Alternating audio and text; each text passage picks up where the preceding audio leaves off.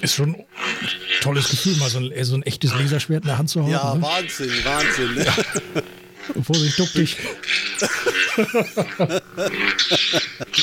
Ah, hier. Einer von der Seite. Nimm, nimm das. Hier, nimm das. Oh, ich tu Noch Nein, ein. nein. Na warte, na warte, jetzt komme ich. Jetzt komm. Ui, das war Oh, eine. Junge, Junge. Meine Hat Herren. was geübt. Die macht es mit Die dir. macht es, ja. Ich würde, ich würde mal sagen, sie ist mit uns beiden. Okay. Was, was meinst du, wollen wir mal so langsam mit dem Podcast loslegen? Podcast? Ja. Oder warte, den, den hier verpasse ich dir noch. Ah, ah du hinterhältiger Schurke. Vertreter der dunklen Behörde. Äh, Macht. Oh, mein, mein Lichtschwert will nicht mehr. Oh. Ich glaube, der Akku ist durch Oh je, jetzt. oh je. Ich glaube dann, dann Phil, ich glaube, dann müssen wir tatsächlich wirklich jetzt mit dem Podcast da mal anfangen. Okay. Ich, ich ziehe eben mal mein Schwert ein. Alles klar, das mache ich dann auch. So. Moment.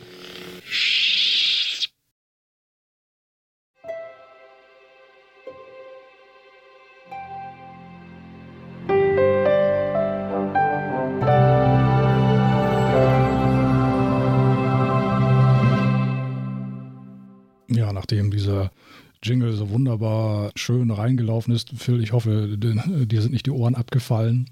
Das war nicht zu laut gerade eben. Hä? Nein. Soll ich lauter sprechen? Alles Es kann klar. sein, dass der Jingle gerade ein klein wenig zu laut reingelaufen ist. Aber das kann man zum Glück ja hinterher noch alles anpassen. Gar kein Problem. Und damit willkommen bei Fading Lights, unserem internationalen Filme-Podcast. Und mit uns meine ich natürlich neben meiner Wenigkeit den ebenso großartigen wie einzigartigen Phil Blumenthal aus der Schweiz. Hallo Phil. Uch, jetzt bin ich völlig eingeschüchtert. War das zu viel? War das zu dick aufgetragen? Ja, ich, ich wollte jetzt eigentlich sagen, froh hier zu sein, ich bin. Hm, grüßen alle Hörer, ich möchte. Okay. Aber du hast mich doch so eingeschüchtert und mit Lob üb- überschüttet. Ja, ich habe es jetzt doch geschafft. okay. Ich grüße zurück und äh, freue mich dabei zu sein. Heute nehmen wir mal wieder eine Folge des Formates Filme der 70er und 80er Jahre auf. Und damit kehren wir ja eigentlich so ein bisschen zu unseren ursprünglichen Wurzeln zurück. Ich denke, das kann man so sagen.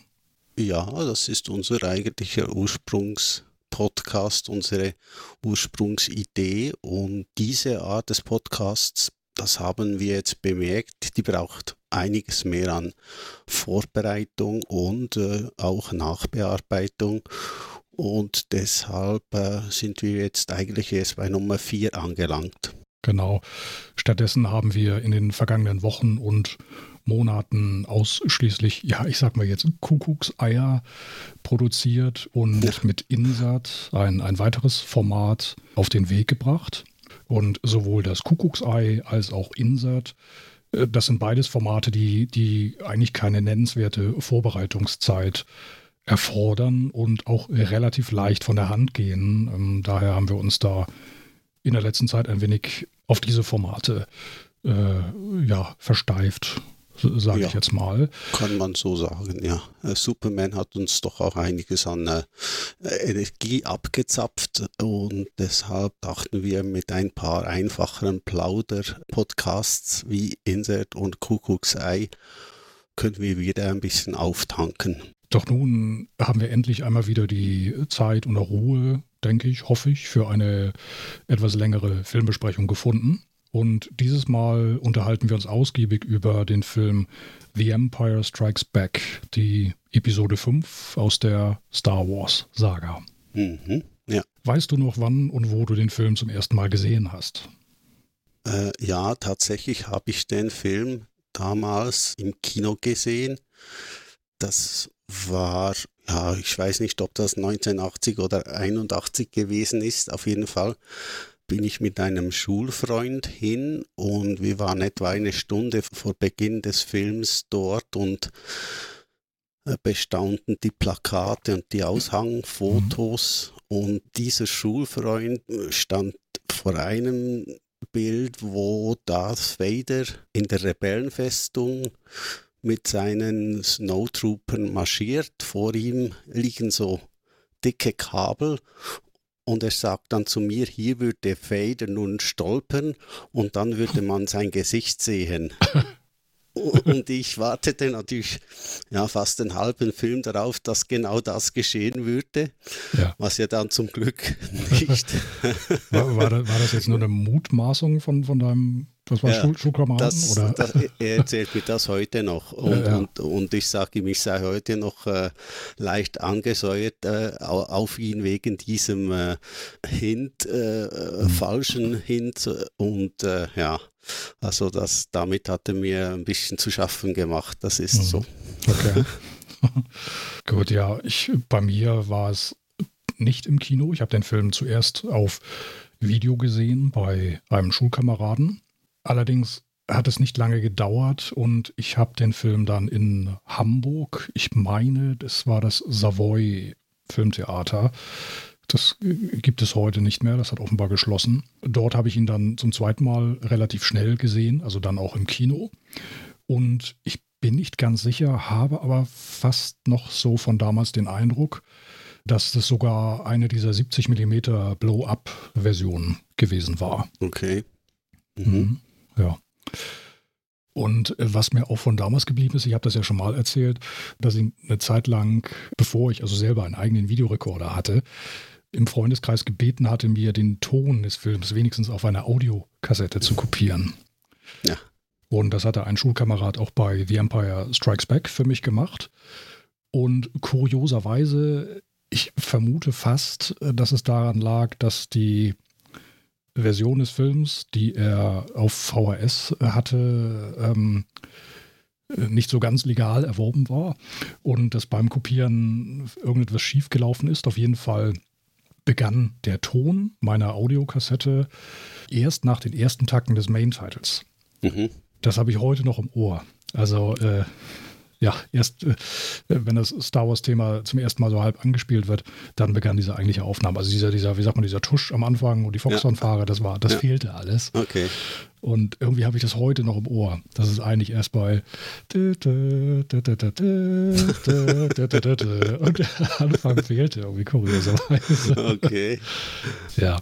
Ja, das ist auch speziell, ja. Ja, ja das war eben die ich sag mal jetzt die, die gute alte Zeit, als es bei, zumindest bei uns in Deutschland, noch nicht Star Wars, sondern Krieg der Sterne hieß.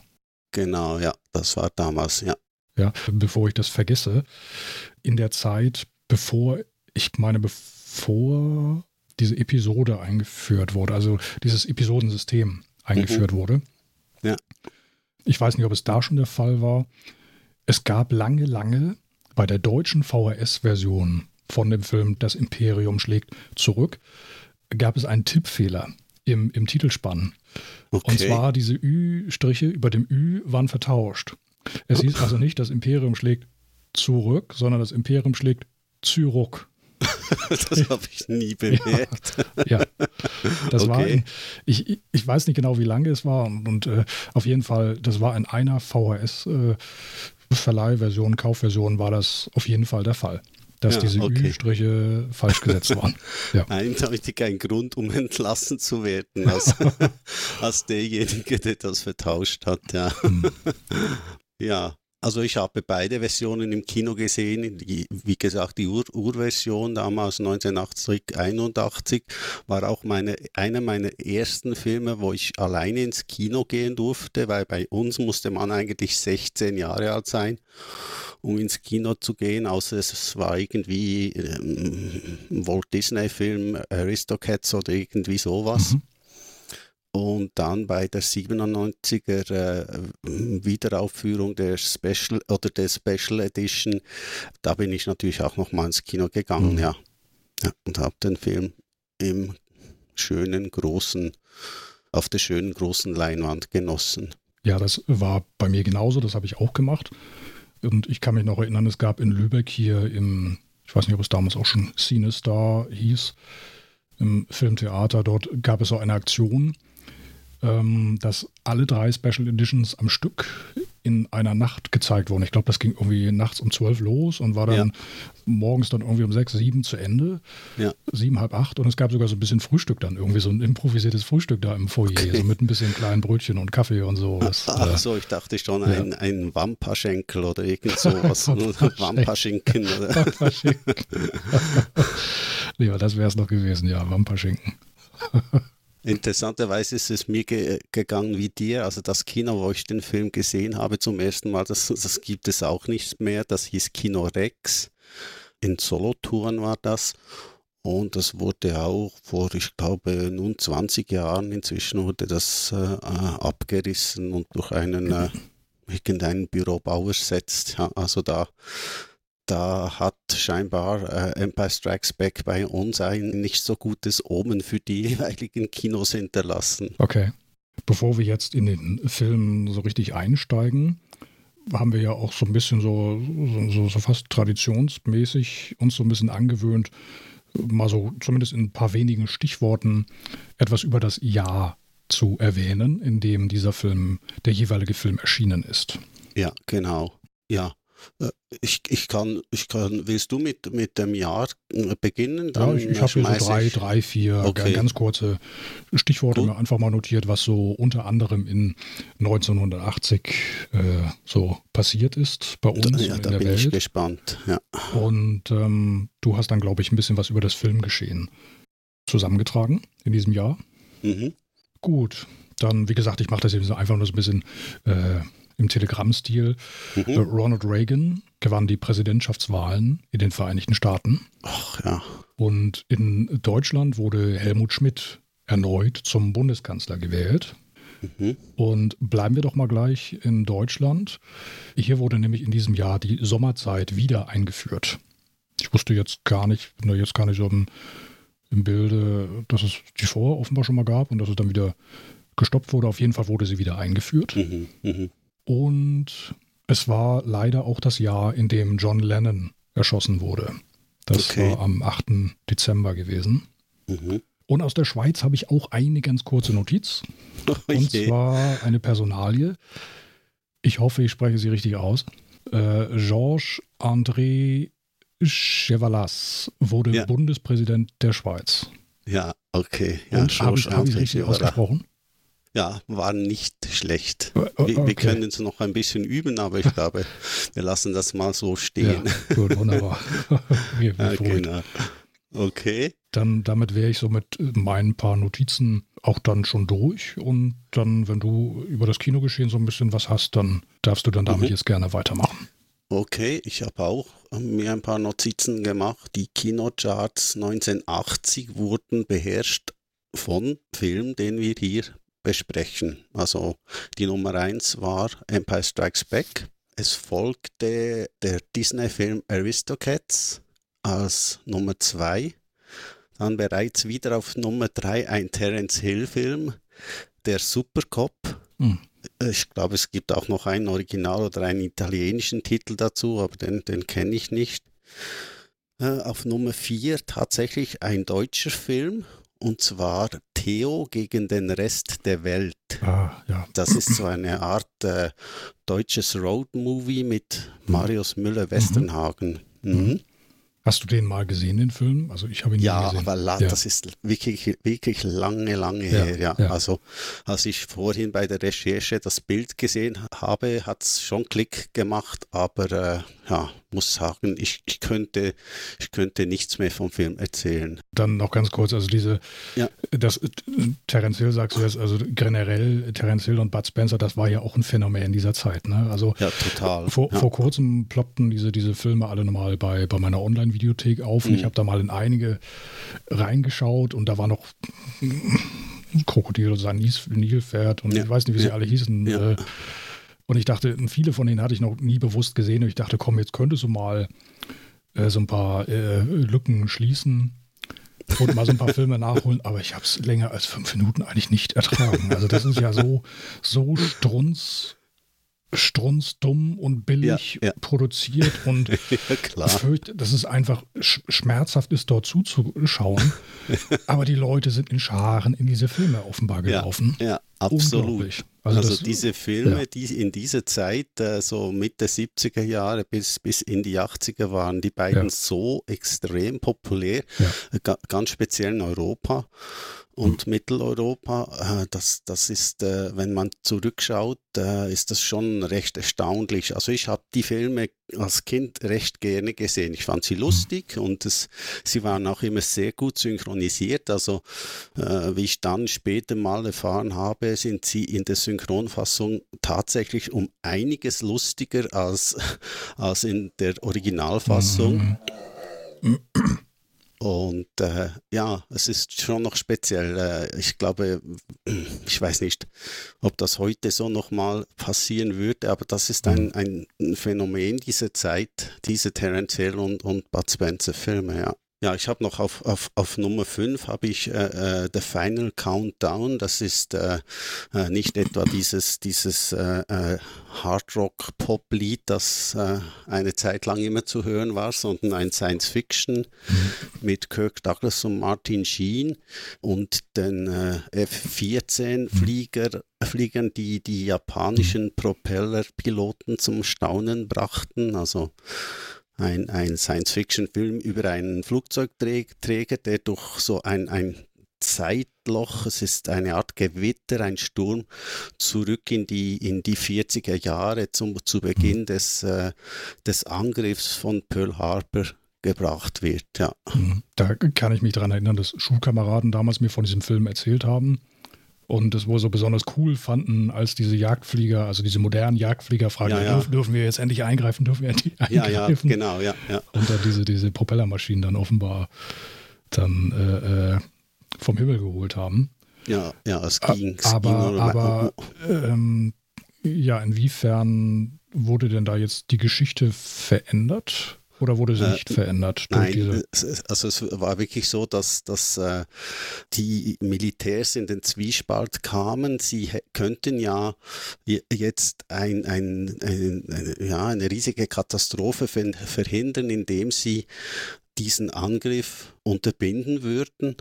Aber ein, ein äh, Wissenschaftler, der, der dabei war, hat sie irgendwie überzeugt oder konnte sie überzeugen, dass, dass sie den, den Lauf der Weltgeschichte auf keinen Fall beeinflussen dürfen. Und mhm. äh, so wurde es dann auch gehandhabt. Also, ja. ja. Okay. Ich habe, bevor ich das vergesse, noch eine Anekdote zu The Final Countdown, aber nicht dem Film, sondern diesem ja äh, allseits bekannten Song. Ja, der natürlich nicht aus 1980 stammt, aber mhm, ja. ja. Aber es stammt irgendwie aus, den, aus 1980 nicht aber irgendwie 84, 85, so in dem Dreh rum. Mhm. Ja, und zwar habe ich den bei einem damaligen, äh, ja, auch, na nicht Schulfreund nicht, wir waren zusammen im Sportverein. Und äh, der war sehr musikbegeistert und bei dem habe ich dann auch äh, mal so eine tolle Stereoanlage zum ersten Mal dann sehen dürfen, also was richtig Tolles äh, gehabt. Und irgendwann spielte er mir diesen Song vor, The Final Countdown. Und das war so die Zeit, als ich selber noch so Flausen im Kopf hatte, vielleicht ja auch mal irgendwie Filme zu machen und hörte dieses Lied. Und das war zu dem Zeitpunkt wirklich komplett, das war, das war so eine ganz eigenartige, das, das, das, das habe ich noch nie vorher gehört, das kannte man auch allgemein nicht. Das war wie so ein Geheimtipp. Und da hatte mhm. ich mir ausgemalt, auch wenn ich mal so, so, so, irgendwie so, so, so einen Actionfilm oder sowas mache, dann benutze ich dieses Lied dort drin. Und kurze Zeit später war das dann in den Charts und wurde rauf und runter gespielt. Da war ich total enttäuscht. dann wollte ich das nicht mehr nehmen. Okay, ja. weil, ich dachte, weil ich dachte, es hätte sich jetzt abgenutzt. Und äh, ja, das jeder, kann ja das jetzt, jeder kann das jetzt inzwischen. Und äh, ja, ja. ja. Das war doch hm. so eine Anekdote zu, okay. zu diesem Song. Ja, ich habe nur noch ein paar Titel nebenbei aufgeschrieben. Es, es gab noch in, in den Top Tens Kramer versus Kramer.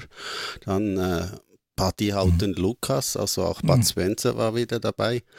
The Blue Lagoon, die blaue Lagune, kam kürzlich wieder im Fernsehen und mhm. ist, ist, ein, ist ein wirklich äh, äh, schlechter Film. Ich hatte ihn nicht mehr so schlecht in Erinnerung, mhm. aber ja. Und äh, auf Platz 11 ein Film, über den wir beide nicht ganz der gleichen Meinung sind. Der, der, kam also immerhin auf Platz 11 und das war 1941, also 1941. Der Steven Spielberg ja. äh, Romp-Komödienfilm, äh, der ziemlich in den Schlagzeilen war, deshalb weil er teuer war und äh, gefloppt sei. Mhm. Inwiefern waren wir denn da nicht einer Meinung bei diesem Film? Ja, ich glaube, du findest ihn deutlich witziger als ich. Äh, ja, das kann sein. Ja. Obwohl ich ihn jetzt auch ewig nicht mehr gesehen habe, aber ich habe das damals schon genossen. Diese, diese äh, wunderbare Musik von John Williams und dieses totale Chaos. Es wird ja eigentlich, es geht ja so ziemlich alles, was man sich nur vorstellen kann, geht in diesem Film letzten Endes zu Bruch. Ja, ja, ja. das ist so, ja. Und der Höhepunkt, der, der Panzer, der durch eine Farbenfabrik durchfährt und, und fässerweise Farbfässer dann, dann platt macht und äh, das ist unglaublich. Ja. ja. ja, es klappt halt einfach nicht immer so mit dem Timing des, äh, des Komödiengedanken hm. und ich fand den Film einfach immer too much, wirklich zu viel ja. und äh, zu gewollt und er hat auch einfach zu viele Handlungsstränge, ne, die parallel laufen. Ja, das kommt noch dazu und es ist halt wirklich so ein bisschen diese, diese Art Humor, äh, die damals auch äh, öfters zu sehen war, ja. die äh, schon recht, ja, halt überbordend und, und übertrieben ja, also war. Und, ich, ja, ich, was mir gerade in den Kopf kommt, das ist eben dieses, es ist ein typischer Spielberg-Film, dieses typischer Spielberg-Film der 80er, dieses absolute Larger than Life sehen ja, wir dort ja, in diesem Film ja. und das beißt sich offenbar mit dieser, dieser Comedy, mit diesen Comedy. Ja, ich Elementen. denke auch, ja. Hm. Ja, ich glaube, Comedy war zu, zu jener Zeit bestimmt nicht das, was Steven Spielberg wirklich konnte. Optisch und technisch ist der Film natürlich absolut sehenswert, aber hier und da bleiben einem die Lacher dann im Halse stecken, nicht aus politischer oder irgendwelche anderen Ansichten, sondern weil es einfach zum Teil so blöd ist, dass man nicht mehr lachen kann. ja, aber vielleicht kommen wir ein, andere Mal, ein anderes Mal dann doch noch zurück zu 1941. Er hat schon tolle Momente. Also ich erinnere mich da gerade gleich an die Szene, in der Wild Bill Kelso äh, zur Landung ansetzt und, und einmal das Flugzeug voll tanken lässt. Und ja, also damit endet, ja, dass die ganze Tankstelle dann in die Luft fliegt. Genau, und, äh, er fällt ja dort auch noch äh, äh, vom Flugzeug runter und ja. es war gar nicht geplant so. Und sie haben es dann einfach drin gelassen, weil es so lustig aussah. Tatsächlich, das war nicht geplant, das wusste ich nicht. Nein, das war nicht geplant, ist da wirklich völlig, völlig äh, im, im, im im Spiel vom, vom Flugzeug gefahren, ja. Und es sieht aus, wie es genau sei, so sein müsste. Ja. Das war jetzt Film 11 auf deiner äh, auf der Jahresliste. Ja, die Platz waren äh, ja. 1941 war auf Platz 11 äh, rangiert. Ja, genau. Hast du noch mehr auf deiner Filmliste? 1980? Nein, das, das, das ist eigentlich alles. Ich glaube, ich habe schon genug ähm, aufgezählt, aber ich fand es noch ganz witzig, äh, dass es so Filme sind, die man irgendwie einfach bestimmt schon mal gesehen hat und äh, ja, die man wirklich auch kennt. Ja, also es sind viele Titel, die in, in meiner sehr, bei mir sehr stark nachhallen aus meiner frühen Jugend, sag ja. ich mal. Also, also klar, man war dann irgendwie so auch so ein bisschen voll pubertär, sage ich mal. Also Filme, Filme wie, ja. äh, gut, das war jetzt glaube ich nicht von 1980, aber äh, Laboom, ähm, ja, äh, ja. Äh, Blaue Lagune, so. das waren so, das waren so Titel, die, ne, also die, die schwirrten so äh, auf dem Schulhof dann so herum und das, ja, das, naja, das war, passte, so, passte so genau in unsere, in unsere Zeit, in unsere Jugend rein. Ja, mhm. absolut. Mhm. Gut, dann wollen wir mal so langsam zum Imperium kommen. Was meinst du? Ja, ich würde sagen, wir machen das. Äh, die, die Sektion, die wir vorhin auch noch immer hier drin hatten vor der Filmbesprechung, äh, war ja, was haben wir zuletzt gesehen? Und das haben wir inzwischen in einen Podcast namens Insert ausgelagert, wo wir dann über die Filme sprechen, die wir zuletzt so gesehen haben. Ja.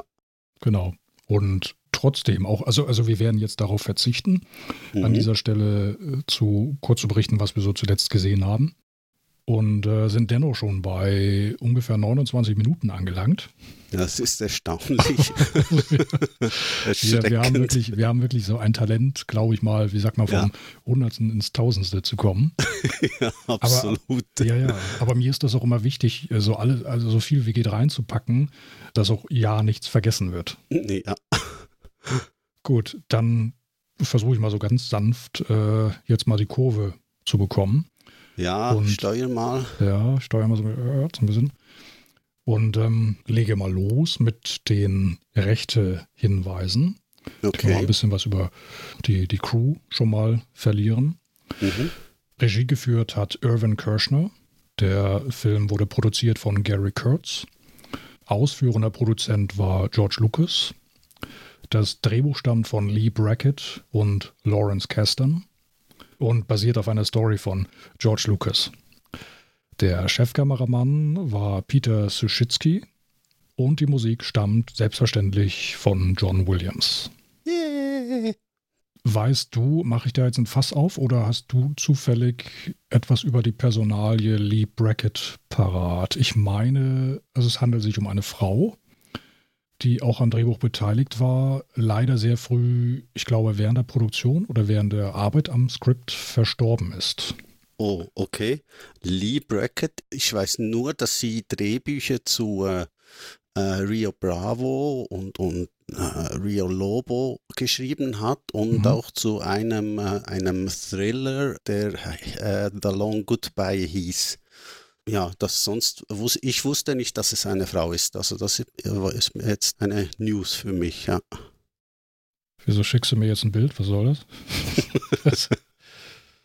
für diese, ich, also ich habe für diesen Podcast übrigens die 2004 veröffentlichte DVD-Fassung der Special Edition gesehen. Also die ich, mhm. ich auf DVD die Version von 1997. Okay die, das fällt mir jetzt spontan ein, Überarbeitung bei den Matt Lines hat. Also gerade bei den Snowspeedern hat man früher äh, offenbar so richtig dicke, fette Matt Lines gesehen. Ja, ja. Durch ja. die, durch die mhm. Fenster durch mhm. sah man ja diesen, diesen weißen Schnee. Mhm. Das wurde korrigiert und die größte Überarbeitung fand in Cloud City später statt. Genau, ja. Mhm. Wo äh, vor allem die Ankunft des Millennium Falken deutlich länger und auch dynamischer gestaltet wurde. Übrigens ein Eingriff, den ich sehr schön fand. Mhm. Also ich finde gerade diese, diese Ankunft dort, Cloud City, äh, äh, sowieso eines der Highlights, auf, auf das wir sicher noch zu sprechen kommen. Mhm. Das fand ich gelungen, ja. Sonst war es ja eigentlich der Film der drei Star Wars-Filme oder der drei Originale, wo fast am wenigsten gemacht wurde, nachträglich. Richtig, ja. Ja, wir kommen mhm. später noch zu deinem, äh, zu dem Wampa, kommen wir noch. Ja. Und äh, ja, was mir gar nicht gefiel, war, ich habe ihn, wie gesagt, gestern gesehen, nochmal wieder den Film. Was ich total überflüssig fand, war dieses Reingebastel äh, des Abflugs von Vader äh, mit seiner Fähre mhm. von Cloud ja, City zu ja. seinem Sternzerstörer. Ja, ja, ja, ja.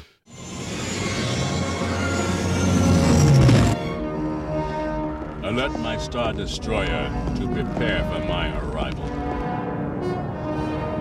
Ich kann mich noch erinnern, denn ursprünglich hat er nur gezischt, äh, Bring my Shuttle.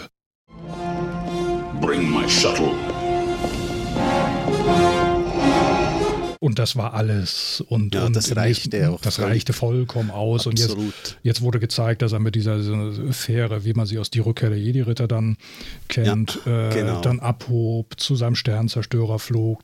Das Shuttle dockt in dieser, dieser mhm. ähm, ähm, Docking Station an, sag ich mal. Mhm. Die Rampe geht runter, es zischt, Vader steigt aus. Oh, um Gottes Willen. Viel, ja, ja. komplett überflüssig das war ja eine Szene, die dem Film immer angekreidet wurde, so von den äh, äh, Leuten, die oder Menschen, die, die gerne nach Filmfehlern und, und Logik, logischen Fehlern suchen.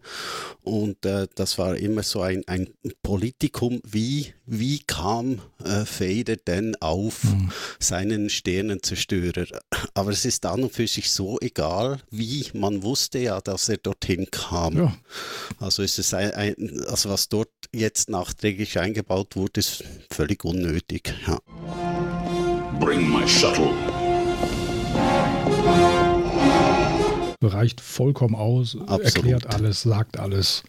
Ja. Aber ja, es gibt noch eine kleine Szene in, mhm. in, in äh, Cloud City, wo hm, das Fenster, durch das man Leia sieht, das wurde auch nachgebessert. Das war vorher von außen, sieht man äh, auf, auf einen Teil dieser Stadt mhm, und mhm. dort sieht man so ein Fenster äh, und eben Le Leia, die raussieht oder, oder. Und eins von diesen, mindestens einer von diesen, diesen Twin Pod Cloud Cars ja, äh, ja. zieht draußen am Fenster vorbei. Genau, ja. Ja, die Fenster sind ja sowieso das große Thema in Cloud City. Es gibt Fenster und es gab damals eben eigentlich keine nennenswerten Fenster. Ja. Zumindest bei den Innenaufnahmen war das immer alles irgendwie komplett äh, abgeschottet. Mhm, mh. Und äh, jetzt kann man in den Gängen, also wenn sich die Kamera in den, den Komplex befindet, durch riesige Fenster nach draußen sehen. Ja. Und das ist auch schon eine äh, tolle Erweiterung des Films. Absolut. Denke ich ja. auf jeden Fall. Mhm. Mhm. Ja. Da sind wir schon mittendrin jetzt. Mhm. Also schön. Ja. Ich bin äh, übrigens begleitet von, dieses Mal habe ich meinen äh, Altar ausgestattet mit diversen Figuren ah, aus. Lass mich äh, raten, das ist das Bild, was du mir parallel per WhatsApp geschickt hast. Ja, nein, nein? da bin ich die Figur. Du bist, aber, aber du hast mir doch ein Bild geschickt. Soll ich da jetzt mal gerade rauf gucken? Ja, kannst ich, du. Ich machen. einfach. Nein, nicht, nicht, nicht äh, zu Tode erschrecken. Ja. Also. Okay. Ah, da sehe ich. Ach, ja. Ja. Stil, Stil echt mit Empire Strikes Back T-Shirt. Genau, ich habe das alte Motiv des Filmplakates auf diesem T-Shirt und äh, wie gesagt, umgeben bin ich von, äh, von, von diversen Hasbro-Figuren aus, aus der Zeit und ja. äh, unter anderem äh, steht hier der äh, der Wampa mhm. und äh, ein eingesauter Dagobah R2D2, mhm. Lando Calrissian, Han Solo in Hoth-Outfit und oh. Captain Nida, der bemitleidenswerte. Ja. Oder die Probe Droid und natürlich ein paar Bounty Hunter. Die begleiten mich jetzt durch diesen Film. Das zeigt vielleicht auch schon, dass Empire Strikes Back ein kleiner Favorit von mir sein könnte. Ja, okay. Das denke ich mal kommt relativ deutlich hier durch. Das war bei mir selbstverständlich auch so gewesen damals. Ich kann mich spontan, naja, heute kann man ja drüber reden, es ist ja, ich denke mal, lange, lange verjährt drüber, über die eine oder andere Raubkopieraktion erinnern. Was? Ähm, ja, musste gerade mal den Hals ein bisschen freikriegen. Unter anderem bei zwei Klassenkameraden. Hm. Die wohnten relativ nah beieinander es waren so zwei ruhige Wohnstraßen. Das war vielleicht eine Strecke von, vielleicht waren es 800 Meter oder so. Und ich kann mich, ich kann mich noch erinnern, wie wir einen, also bei einem der Schulfreunde, den Videorekorder abgebaut haben, ihn auf einen, kennt man das bei euch auch, den Begriff Bollerwagen geladen ja, haben? Klar, ja, so einen hölzernen. Wagen, Wägelchen. Ja, ja sagt, sagt man bei uns Leiterwagen. Ja. Leiterwagen, okay. Ja, genau. Und irgendwie so in so eine Decke gewickelt hat. Ich meine, es war irgendwie Herbst oder vielleicht sogar Winter gewesen. Ja und haben ihn dann rübergefahren zu dem anderen Schulkameraden. Und dort haben wir dann The Empire Strikes Back kopiert. Und zwar dreimal. Ja. Einmal für den, einen, für den einen Mitschüler, dann nochmal für den zweiten Mitschüler und dann nochmal für den kleinen Joe, weil der wollte ja gerne den Ton des Films auf Audiokassette haben. Hm, okay. oder, haben wir das, oder waren wir schon so clever, dass wir den Ton während einer Kopieraktion gleich mitkopiert haben? Das weiß ich jetzt nicht mehr, das kann aber gut sein. ja, ich weiß nicht, ob ihr ja. damals schon so clever wart, aber ja, lassen wir das mal dahingestellt. Ja. ja, diese Raubkopien, äh, das war natürlich, äh, ich glaube, bei fast allen Videobesitzern ein, ein Begriff. Also es ging ziemlich schnell, dass man bemerkte, wenn man ein zweites Gerät hat, kann man ja völlig locker wie damals die Musikkassetten auch überspielen und, und hatte mhm. den Film halt dann zu Hause in seiner eigenen Videothek, ja. weil die Filme konnte man sich schlichtweg als Kaufvideos nicht leisten. Also es ist ganz, ganz klar, das war viel zu teuer. Ja, ja das war so spontan noch eine, eine Erinnerung von, von damals. Ich habe mir auch so, so ein paar äh, Notizen auch gemacht, nachdem ich den Film oder während ich den Film gestern nochmal gesehen habe. Auch so ein paar äh, kuriose Anekdoten. Und zwar, was mir noch mal aufgefallen war, was ich damals total cool fand, war vom Kostümdesign her. Und zwar mhm. die Rebellenuniform auf Hot. Ja. Übrigens auch ein genialer Einfall, einen Eisplaneten Hot zu nennen. Ja. Und äh, wird ja. zwar Hoth ausgesprochen, also mit TH, genau. ja. aber im Film sagen sie Hot, the Hot System. The, Hot System, the Hot System. ja genau. Ja. Ja. Mhm. ja. Und ich fand das so cool bei den Rebellen. Die hatten doch diese, diese, na, wie sagt man, diese, diese, diese na, kompletten Helm, so, so leichte Helmmützen nenne ich das jetzt mal. Ja, so eine Kombi aus Helm und Mütze mit Schirm. Ja, hatten, mit, ja. ja. Mhm. Und, und, und, mit, und, mit Ski, Skibrille. Ja, und, aber jetzt kommt's, da war noch so ein Schal eingearbeitet. Ja, ja, und, ja. Und der ja. hing irgendwie rechts am, an, dieser Helm, an diesem mhm. Helm mhm. Mhm. so herunter. Und das fand ich total cool. Und äh, habe damals im Winter äh, meinen Schal auch so gewickelt, dass er irgendwie rechts vom Kopf so wie er über die Jacke hing. Okay. also. ja. Mhm. ja, ich sehe das, du hast einen, einen äh, äh, eindeutigen Einfluss von John Mollo, den Kostümdesigner von Empire Strikes Back, aufgenommen und äh, in, in die damalige äh, Mode bringen wollen. Ich weiß nicht, ob es geklappt hat, aber du warst bestimmt zufrieden damit. Ja, ja also ich, ich fand's, fand's toll. An dieser Stelle fällt mir eins ein, wollen wir, also in der Vorbesprechung hatten wir, äh, hattest du vorgeschlagen, dass wir es eigentlich nicht tun ja. wollen dieses Mal. Und zwar äh, die, die Story irgendwie kurz wiedergeben. Mhm. Wieso ich das gesagt habe, ist eigentlich, ich denke, dass Empire Strikes Back hat wahrscheinlich wirklich jeder gesehen. Mhm. Zwar mindestens einmal und ich glaube, es kennt jede die Geschichte von, von Empire Strikes Back, als dass wir jetzt äh, uns hier wieder zehn Minuten ergötzen und einen Storyabriss zusammenfassen. Gut, dann sind wir jetzt auch mal konsequent und lassen das jetzt einfach mal.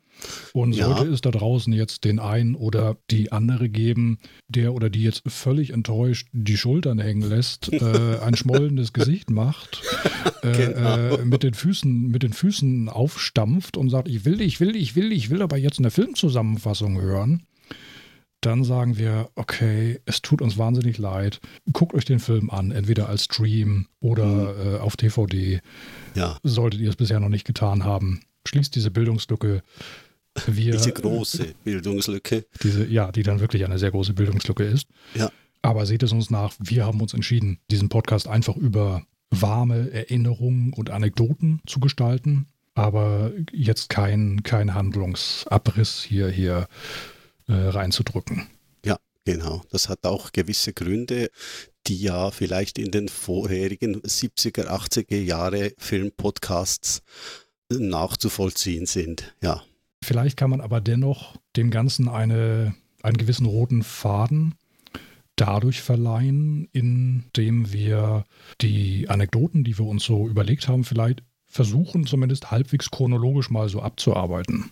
Mhm. Und uns damit quasi von vorne nach hinten zum Film zu bewegen. Ja, die Anekdoten oder auch die Highlights oder äh, ja, ja, also pass auf, ich, ich habe quasi, ich, ich habe mir ja äh, Notizen gemacht gestern.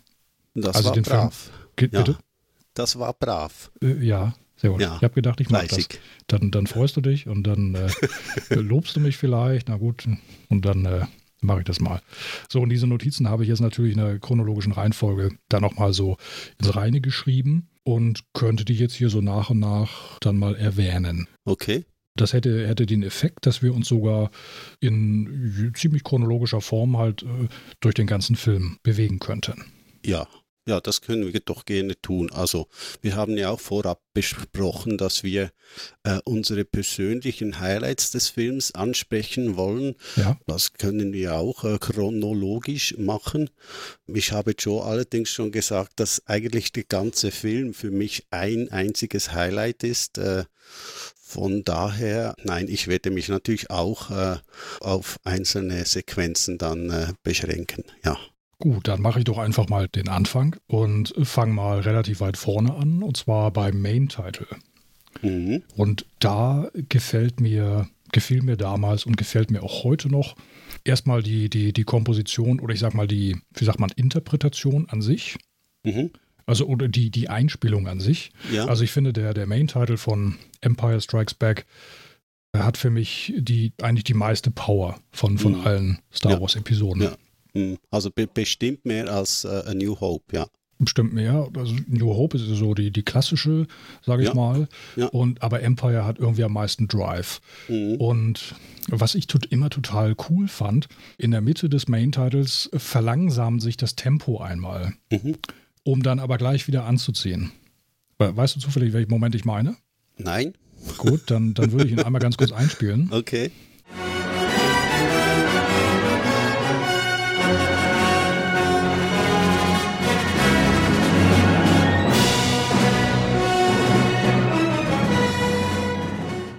Zufällig rübergekommen, wie ich das meinte? Ja, ja, ja, absolut. Also es ist eigentlich, es ist nicht so, es ist ja nicht so, dass es einschläft von der, also so. Ja, ja, aber es wird so ein bisschen Drive rausgenommen, ja, um dann gleich wieder voll mhm. weiterzumachen. Mhm, Und das genau, fand ich, das, das fand ich, finde ich einfach total cool. Oder das ist, das mhm. fällt mir hier, vielleicht ist es bei den anderen Episoden ähnlich. Auf jeden Fall ist es mir da nie so wirklich aufgefallen. Mhm, mhm. Hm, wahrscheinlich merkt das irgendwie niemand sonst, oder? oder ja, also doch, ich, ich weiß schon, was du meinst. Das ich glaube, das ist einfach diese kleine Stelle und dann geht es gleich wieder in ein, in ein äh, Crescendo und äh, es macht ein bisschen mehr Spannung so, ja, also ein bisschen mehr Pfiff äh, im, im, Ganzen. Und wahrscheinlich war das so äh, die, die äh, Einspielung Nummer zwei oder drei und, und Williams hatte dann mhm. noch gleich die Idee, man könnte hier vielleicht und, und äh, das wurde dann genommen, ja, absolut. Mhm. Ja, das war so ein Moment, den ich, den ich immer schon klasse fand ja, überhaupt eine der äh, schönsten Filmmusikmelodien überhaupt. Also äh, da, da steht bei mir ganz viel hinten an und äh, nebst dessen, dass Empire Strikes Back mein Lieblingsfilm ist, ist es auch noch meine Lieblingsfilmmusik. Also ja, der Film hat mich schon geprägt, absolut, ja. Du sagst gerade Lieblingsfilm, ich habe unsere Webseite gerade nicht im Kopf. Ist, ist es tatsächlich deine Nummer 1 der, der 70er und 80er? Ist meine Nummer eins in der Zeit und insgesamt. Absolut, ja. Okay. Ja, mhm. Mhm. Also den Film habe ich so oft mhm. gesehen wie keinen anderen und äh, ich kann den immer wieder ansehen und da, da sind so viele Erinnerungen, Erinnerungen auch dabei und mich hat der Film damals im Kino total geflasht. Also das, das beginnt schon mit äh, der Szenerie auf Hot. Ich, ich habe damals natürlich immer Hot gesagt. Mhm. Und es endet damit, dass der Film unglaublich düster zu Ende geht, dass der Held eigentlich schon fast geschlagen oder zumindest angeschlagen ist und dass ein Film so aufhört, das war für mich völlig undenkbar. Das hat mich total mitgenommen, ja. Sind wir schon am Ende des Films. Wollte ich gerade sagen, da sind wir schon am Ende. Aber ich, ja, ich, ja, ich, ja. ich werfe jetzt nochmal das Lasso aus und ziehe den Film noch mal so ein bisschen zurück, so in hm. Richtung Filmanfang. Genau. Ja. Und zwar, was mir auch aufgefallen ist, auch wo du gerade die Szenen auf äh, Hot erwähntest. Ja. Diese Liebe zum Detail, ja, gerade absolut. auch beim Production Design ja. und bei den Kreaturen. Mir ist bei den Towntowns ist mir aufgefallen, diese, vielleicht, wahrscheinlich waren sie sogar echt, weil sie haben ja sogar auch die Außenaufnahmen in, in Norwegen wohl auch gedreht und da war es frostig kalt. Ja. Ähm, man sieht so richtig diese, diese, diese Eisklumpen im ja. Fell. Ja, genau, der, ja, absolut. Der, ja. der Towntowns. Mhm. Und wenn sie ausschnauben, sieht man, wie das Wasser oder wie es gefriert beim Ausatmen. Also dort wurde wirklich auf jedes, jedes kleine Detail Wert gelegt. Ja. Und der Schnee sieht natürlich auch nach Schnee aus, weil es eben echter Schnee ist. Also mhm. wie du sagst, die, die Außenaufnahmen wurden in Norwegen zum Teil unter, unter ganz äh, extremen Bedingungen gemacht. Und äh, ja, also schon wirklich absolut fantastisch. Es gibt ja so ein The Empire Strikes Back äh, Production Diary, mhm. das in Teilen auch mal veröffentlicht wurde in einem Star Wars Fan Magazin das ich vor Jahrzehnten mal abonniert hatte. Also es gibt ja ein Taschenbuch zum Making of. Auf, auf jeden Fall ist mir ein Satz äh, noch geläufig im Kopf, wo du gerade sagtest, unter widrigsten Umständen. Mhm. Und zwar soll es wohl bei den Außenaufnahmen vorgekommen sein, dass das Mittagessen entweder kalt oder sogar eingefroren die Crew erreicht hat. Ja. Wahrscheinlich nicht jedes Mal, sonst, äh, wenn das Essen nicht stimmt, das ist immer ganz furchtbar. Aber das soll offenbar vorgekommen sein. Tiefgekühlt eben, tief, ja. Tiefgekühlt, ist, ja, ja. ist ja normal heute. Also. Ja, ja. das äh, Towntown sowieso, äh, ich fand das ein, ein großartiges Wesen, also so mhm. ein, ein Wesen, das, das äh, bei diesen Temperaturen leben kann, allerdings nicht, wenn es Nacht wird und noch kälter. Das wissen wir ja äh, seit dem Film auch. Aber die ganze Hot-Szenerie, also wenn man an die, an die äh, AT-80s denkt, also mhm. beim Angriff des Imperiums, wenn man an die, an die Szene denkt, wo Luke und Han äh, gerettet werden mit den Snowspeedern, wie sie über die mhm. Landschaft ja. fliegen,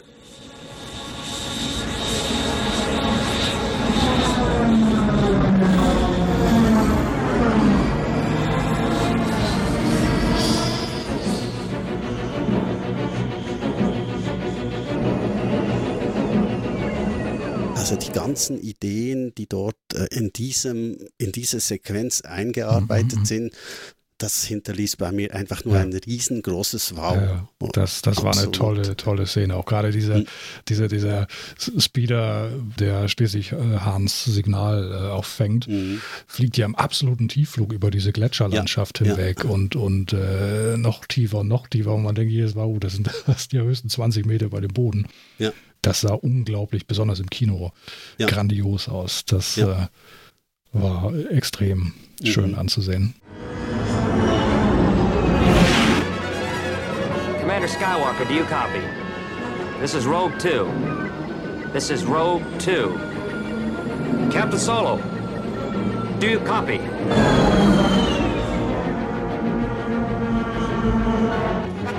Commander Skywalker, do you copy?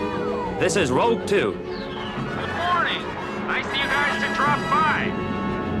Echo Base, this is Rogue 2. I found them. Repeat, I found them.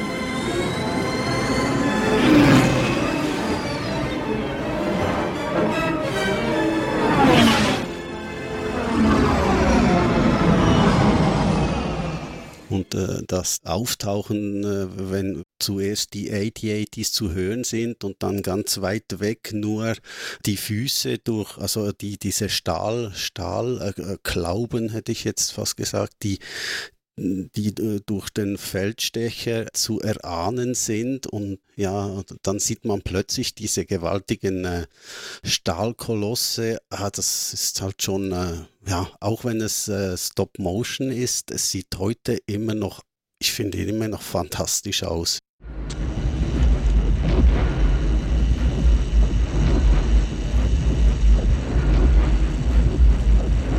Echo Station 3TA. We have spotted Imperial Walker.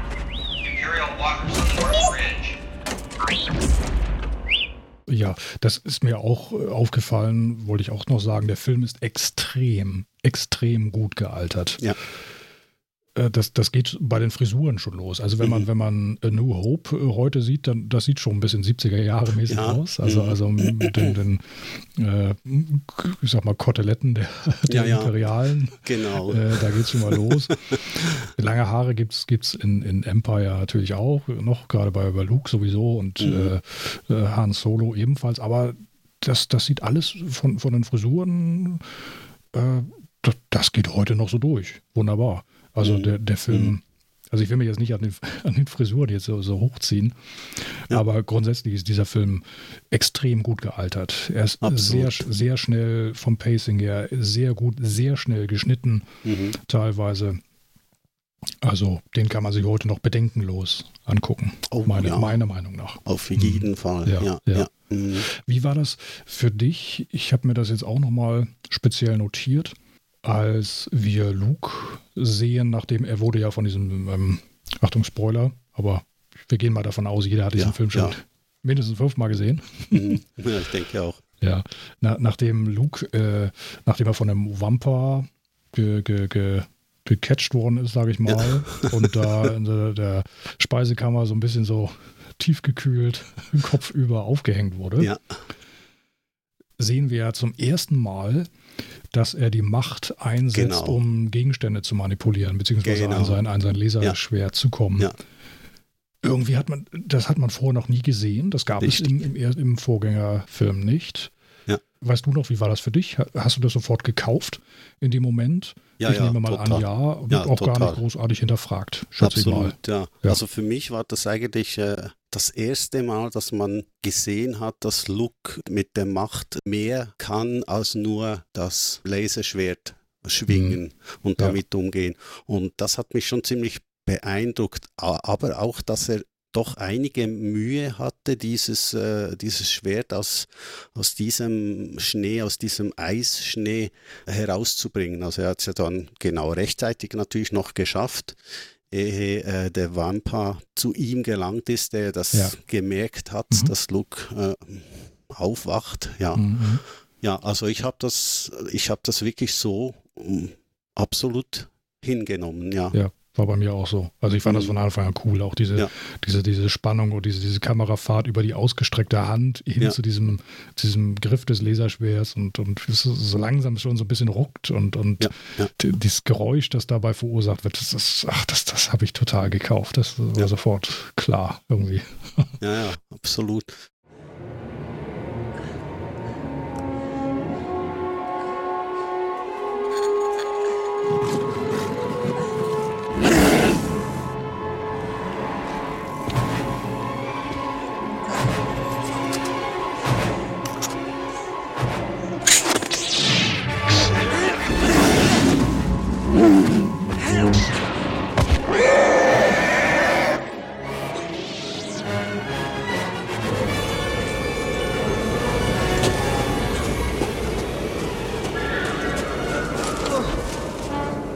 Mich hat auch nicht gestört, dass man vom Wampa selbst im Origan Original gar nicht so viel gesehen hat. Ja, richtig, man hat es nur Äh, war- gehört anfangs. Ja, und, genau. Ähm, ja. Es Mhm. waren dann nur einige ganz schnelle Schnitte. Ähm, Mhm. Ich finde es aber auch in der, äh, in der Expanded äh, Edition, der Special Edition, finde ich es ganz gut gemacht. Es Mhm. ist auch nicht viel länger und äh, man sieht dort dieses, dieses Monster dann doch zum ersten Mal in seiner Gänze.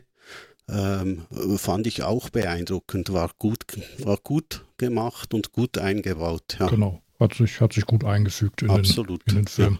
Lass uns doch noch mal ganz kurz bei den Wampas bleiben, weil die Ja. Wampas hatten ja ursprünglich sogar noch eine weitere gewichtige Rolle gehabt. Ja, genau. Und zwar ist mir das nochmal aufgefallen in der Szene, in der äh, Han Solo aufbricht, Mhm. um, um Luke dann zu suchen. Mhm. Na, er geht ja in diesen Hangar und, und äh, unterhält sich noch mit ein paar Rebellen und, und äh, dann heißt es dann, glaube ich, your Countable Will freeze freeze before to you reach death. the first Ja, sensor. genau. oder so. Ja. Und kurz Will vorher, also, genau, äh, genau, und Harrison Ford äh, betritt eben diese Szene und am Boden liegt ein totes Towntown. Ja, Ganz kurz zu sehen. Und äh, er, er guckt da auch hin, aber, aber scheint es dann zu ignorieren. Ja, Und es wird auch nicht gar nicht weiter äh, thematisiert Mhm. im Film, aber wie ich mal erfahren habe, stand dahinter, dass es eine Szene gab, in der Wampas in die Station der Rebellen eingedrungen wären. Mhm. ja, richtig. Und die wurden dann, äh, einer oder mehrere wurden dann sogar in, in einen Raum eingesperrt und die Tür wurde mit einem Warnschild versehen. Mhm. So, ich nehme an, Achtung, Wampa, nicht Mhm. öffnen. Und später, als dann die Imperien, äh, die imperialen äh, Sturmtruppen, die Snowtrooper, die Rebellenbasis stürmten, sollte 3PO in einer comedyhaften Szene dieses Warnschild von der Tür gerissen haben. Ja. Woraufhin die Imperialen dann einfach dachten, so wir stürmen jetzt auch mal diesen Raum Genau. und, und wurden dann von den Wampas, von dem oder den Wampas dann mal so kräftig aufgemischt. Ja, ist, äh, äh, wäre wahrscheinlich noch ganz witzig gewesen, hm, diese Szene, aber es geht auch ohne. Aber Mhm. ich habe das ganz genau so auch Ja. gelesen und, und äh, Ja. mir dann vorgestellt, äh, dass das hätte noch einen kleinen äh, zusätzlichen Erzählstrang ergeben, ja. diese Festung im Eis doch nicht ganz so sicher war, wie, wie äh, Mhm. sie doch äh, rüberkommt. Ja, ja. Es gibt noch eine Szene dort, wenn das riesige Tor schließt, so ganz langsam und dann mit einem ganz lauten, halligen Knall, äh, knirschenden äh, äh, Knall äh, äh, zugeht und äh, Chewie schreit ja dort dann auf, so ja, mhm. wirklich äh, schon in der Vorahnung, ähm, dass Han und Luke wahrscheinlich nicht mehr zurückkehren werden. Also voller Sorgen.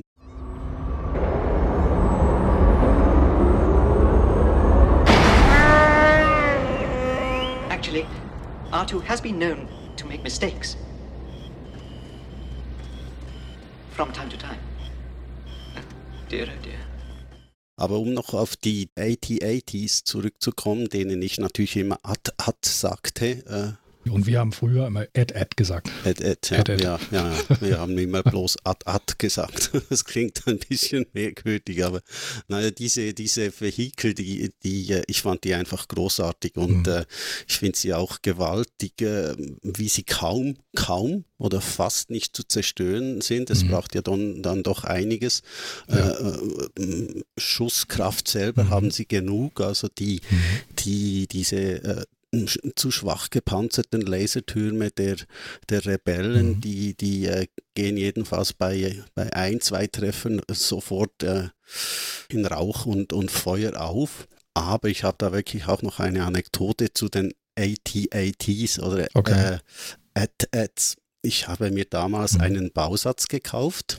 Aha. Also ich habe dieses äh, AT-AT nachgebaut, Mhm. aber das Ding war immer müde. Und zwar hat man zwischen Kopf, ich sage jetzt mal Kopf und Körper, Ja, ja, ja.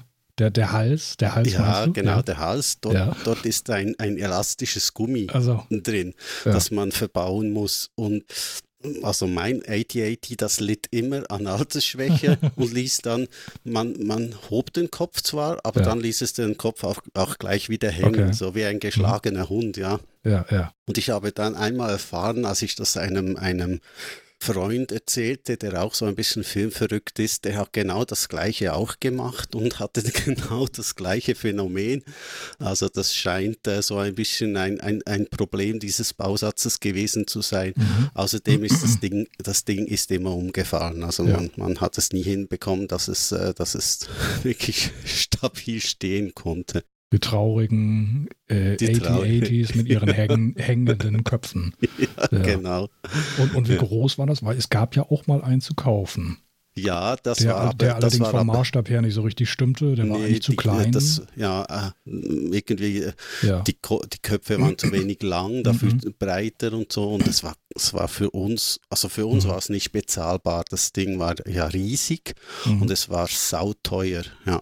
Ja, das hatte so eine Größe von, ich weiß nicht, also der Bausatz war vielleicht so Mhm. 30 bis 40 Zentimeter lang also, also und, eher, und so, ja, ja. so, so um die 30 äh, Zentimeter Mhm. hoch. Ja.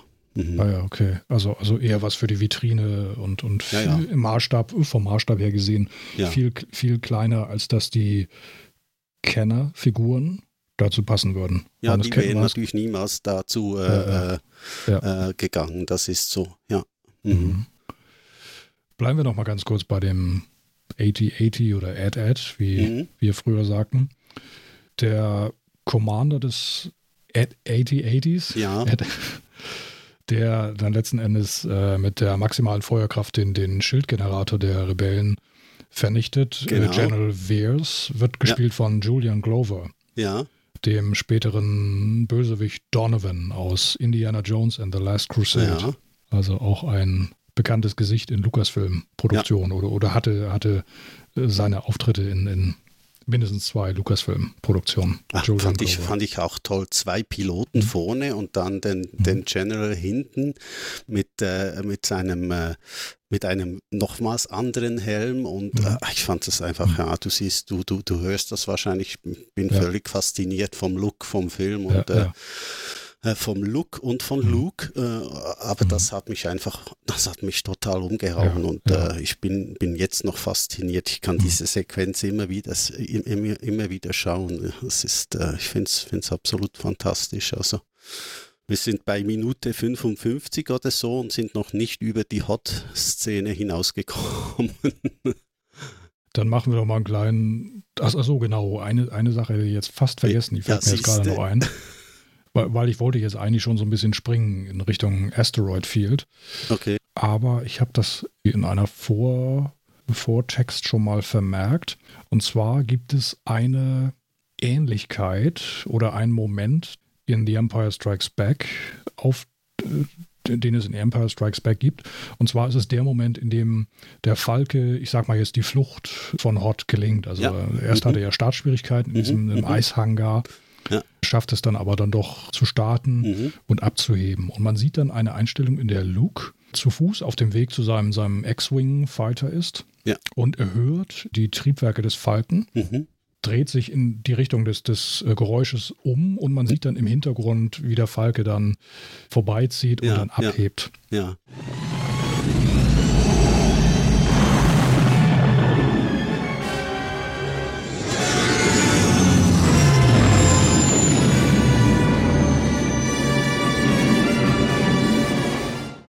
Und diese, diesen Moment gibt es in nahezu eins zu eins Übersetzung in dem Film Willow, der ja ebenfalls eine Lucasfilm-Produktion Mhm. ist. ja, mit diesen beiden kleinen Däumlingen. Ja, es ist vorher und zwar, ich habe die Szene jetzt leider, ich weiß jetzt nicht leider genau, wo diese Szene passiert, aber es gibt auch diesen, diesen Erk, diesen anderen großen Kämpfer, Menschenkämpfer, der so, so anfangs den Matt Martigan von Val Kilmer gespielt, ist er in diesem, diesem Käfig eingesperrt Ja, und ja. dann zieht auch eine Armee vorbei. Ja. Und er sieht einen Kämpfer und spricht ihn an und Erk, ich glaube Erk heißt er. Und äh, bittet ihn, ihn aus dem Käfig zu befreien, aber Erk weigert sich. ja, ja. Und im späteren Verlauf des Films kämpfen sie aber zusammen. Mhm. Und es gibt eine Szene, in der den Helden die Flucht gelingt. Ich glaube, das ist irgendwie so ein Gasthaus oder sowas. Ich habe die Szene jetzt nicht vor Augen. Ja. Auf jeden Fall, die, die endet ganz ähnlich. Man sieht in diesem Moment nämlich Erk, der quasi mit ansieht, wie den Helden die, die Flucht gelingt, die erfolgreiche Flucht gelingt. Okay, Und wie er ihn so ein bisschen erleichtert nachsieht. Und da, da, das ist, okay, das, das, finde ich, das findet man in Empire, das ist fast genauso.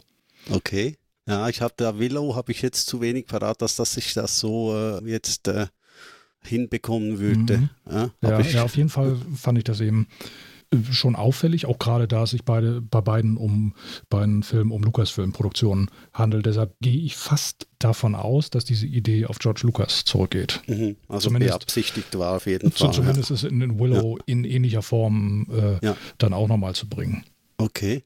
Ja, ich wollte nur noch eine Szene auf Hot, die ich auch noch äh, schnell erwähnen muss. Äh, Das ist die, die äh, Szene, äh, in der den äh, Rebellenschiffen die Flucht gelingt, und Mhm. zwar mit Hilfe eines, eines, einer Ionenkanone, die Mhm. nur ein, zwei äh, ihrer Schüsse äh, Mhm. los wird, Ja. um, um einen Sternzerstörer quasi Mhm. außer Gefecht Ja. äh, zu setzen. Da sieht man dann, wie zwei, drei Schiffe, es ist meistens ein größerer Transporter und, und Mhm. dann noch ein paar wenige X-Wings an dem Sternzerstörer vorbei äh, schießen. Ein großartiger Star Wars-Moment. Einer Ja, der besten.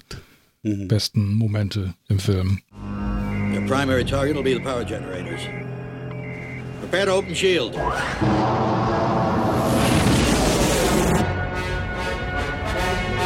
Sir, rebel ships are coming into our sector. Good. Our first catch of the day.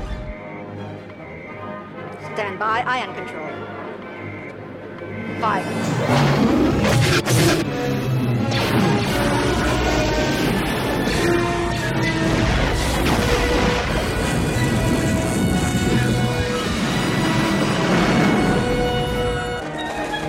The first transport is away.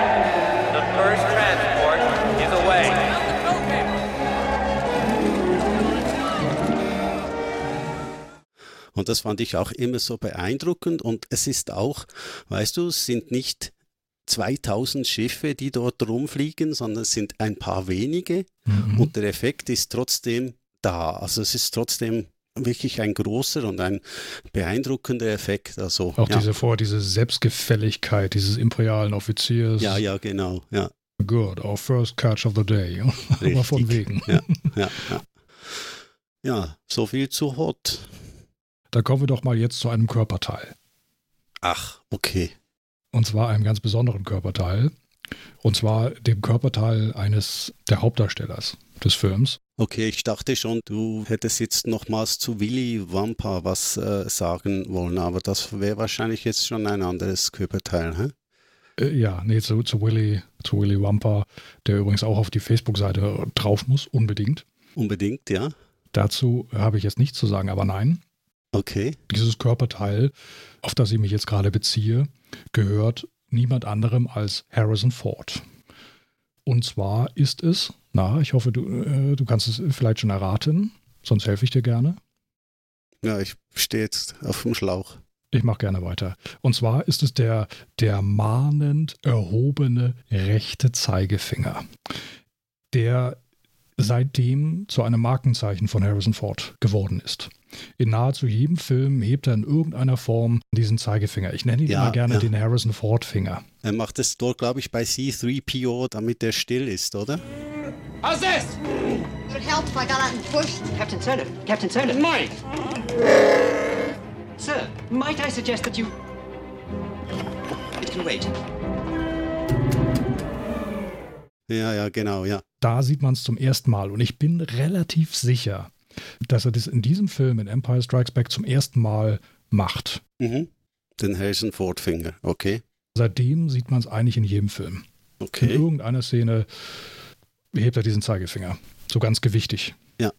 Ja, diese Flucht mit dem Millennium Falcon, die ist ja auch schon wieder eine äh, längere Diskussion wert. Alleine schon, was im Cockpit und drumherum geschieht mit Leia und, und äh, Han Solo und, und C3PO, der versucht, äh, verzweifelt, das wiederzugeben, was eigentlich kaputt sein könnte, weil der Falk eben nicht äh, hypersprungfähig ist.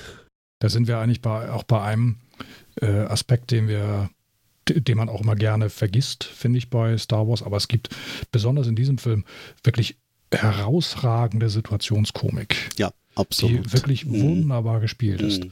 Ja. Ähm, genau, diese Szene, in der 3PO Han Solo darauf aufmerksam macht, äh, irgendwie eine Kupplung, Power Coupling, äh, Ja, Replacing.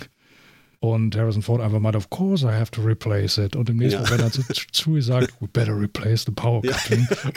Und, sich, und sich 3PO dann, äh, der das so, zufällig oh, ja. aufgeschnappt hat, Genau. umdreht und Ja. zu Harrison Und- Ford guckt, hochguckt zu Chewie und denkt, werde ich hier gerade veräppelt? Großartig, ja. Ja, absolut. Wir haben also, übrigens was vergessen. okay, ja, wir haben bestimmt viel vergessen. Wir haben, ja, wir haben unter anderem einen Audioschnipsel vergessen, den du dir gewünscht hattest. Okay, dann hören wir doch da wird schnell rein. Und zwar machen wir dann nochmal einen Sprung zurück nach oder auf, sag mal nach oder auf Hot. Ja, einfach zwar- hot. Einfach Hot. Und zwar ist es die, die Szene, in der Luke in diesem Bacta-Tank von diesem, diesem, diesem Medical Droid Ja, ja, geheilt wird von seinen Mhm. Wunden, die, die ihm das Wampa Ja. und die, die Nacht draußen im Eis äh, zugefügt hat. zu, zu diesem Bagdad-Tank muss ich dann nachher noch etwas Kurzes erzählen, ja. Mhm. Okay. Und diese Szene geht dann weiter, dass der inzwischen halbwegs genesene Luke, also er hat das Bewusstsein inzwischen wiedererlangt, noch auf der Krankenstation sich entspannt. Mhm. Und Han Solo, Chewbacca, 3PO, R2 und schließlich auch Prinzessin Leia kommen dazu. Und Harrison Ford nutzt die Gelegenheit, um Prinzessin Leia in Verlegenheit zu bringen. Aber sie weiß das ganz gut zu kontern. Master Luke, sir, it's so good to see you fully functional again. Thanks, Luke. R2 expresses his relief also. How you feeling, kid? Don't look so bad to me. In fact, you look strong enough to pull the ears off a gun dart. Thanks to you. That's two you owe me, Junior. Well, your worship, looks like you managed to keep me around for a little while longer. I had nothing to do with it. General Rykin thinks it's dangerous for any ships to leave the system until we've activated the energy field. That's a good story. I think you just can't bear to let a gorgeous guy like me out of your sight. I don't know where you get your delusions, laser brain. Laugh it up, fuzzball. But you didn't see us alone in the South Passage. She expressed her true feelings for me. Why?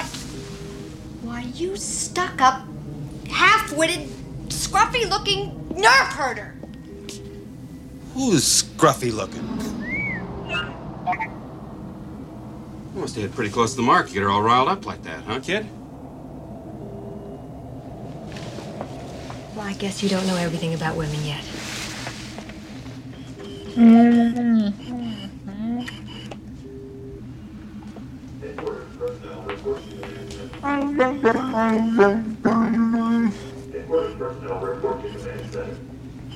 it easy. Excuse us, please.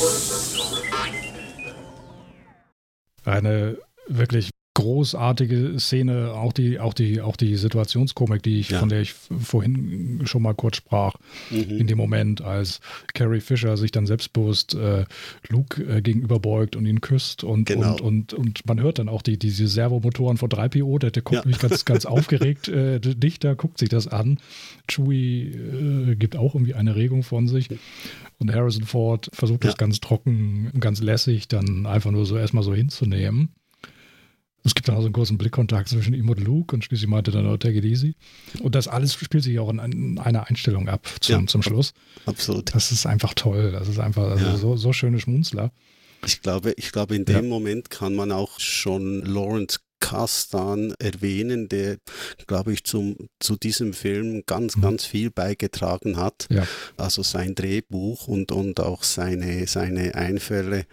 Es ist absolut toll geschrieben und äh, in solchen kleinen Szenen in einem äh, Science-Fiction-Film merkt man halt auch, äh, wie viel das, äh, wie soll ich sagen, äh, wie viel das reingesetzt wurde. Das ist nicht nur ein Science-Fiction-Film mit, mit Laserschwertern und, und, und äh, X-Wings und AT-ATs, sondern eben auch Es sind vor Ja. allen Dingen echte Menschen, Menschen Ja. aus Fleisch und Blut, die, die arbeiten, äh, Quatsch, die, die atmen. Ja, Und äh, das merkt man auch in den, gerade an diesen, diesen, diesen äh, Szenen mit dieser Situationskomik. Wunderbar. Mhm. Ja.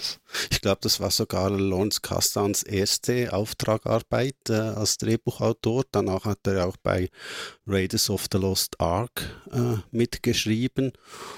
Und es folgten Filme wie äh, Buddy Heat, äh, Silverado, Grand Canyon und Wyatt Earp. Mhm. Hat sich dann auch als Filmemacher wirklich bewiesen und, und auch äh, äh, einige tolle Filme inszeniert. Mhm. Ja, nach diesen Infos zu Lawrence Kasten bewegen wir uns vielleicht flugs wieder ins Asteroidenfeld zurück. Ähm, ist ja eine, eine Sequenz, die auch äh, furiose Flugszenen zeigt. Noch ehe der Falke ins Asteroidenfeld gerät, versucht er ja äh, den Sternenzerstörern und den TIE-Fightern zu entkommen. Und da ist auch der Imperial March von John Williams, ich denke, eines der bekanntesten Star Wars-Themen, nebst dem Hauptthema, in Volldampf zu hören. Ich mag mich da auch an eine Szene erinnern, wo der Falke sich wirklich um seine eigene Achse dreht, um den TIE-Fightern zu entkommen. Und das sieht extrem dynamisch aus und wirklich toll gemacht. Ja.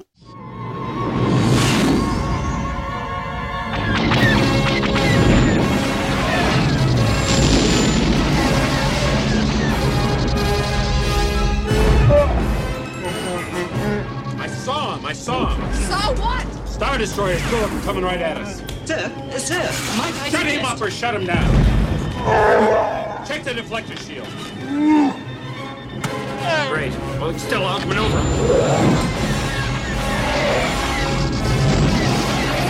Take evasive action.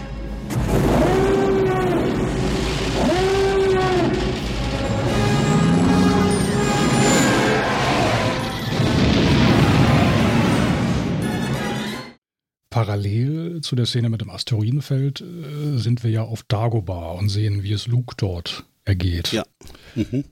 Und plötzlich fiel mir so, eine, so noch eine Parallele auf, weil auf Dagobah ist es feucht und sumpfig. Mhm. Und in einem, ich sag mal, in Anführungsstrichen, Versteck des Falken, das Hahn ausgesucht hat, ist es ja eigentlich ebenso. Genau, Von der, von der ja. Atmosphäre her. Ja, Später stellt sich ja. heraus, dass er in, in diese riesige Space-Kreatur da reingeflogen ist. Mhm. Genau, mit den, das hat ja auch noch so, so äh, wie heißen die äh, äh, Minox. Dinge? Minox genau hat es auch noch, äh, die sich äh, am Falken genüsslich tun wollen. Ja. Und unmittelbar darauf sieht man sieht man eine Szene auf Dagobah, in der Luke das Jedi-Training beginnt, zusammen mit Yoda auf der Schulter. Mhm. Und da mhm. fliegen, fliegen, ja auch so komische Kreaturen ja, durchs ja. Bild. Und die sehen sogar ja. so ähnlich aus wie die Minox. Ja, stimmt. Von ja, der Größe genau, her, von diesen Vögeln her. Ich muss noch mal schnell zurückrudern, weil ich wollte ja noch was zum, wir haben vom Bagdad-Tank erzählt, in dem Luke steckt und äh, geheilt wird nach, nach dem Wampa-Angriff. Und äh, diesen, diesen Tank mit Look gibt es auch als, als Hasbro-Figur.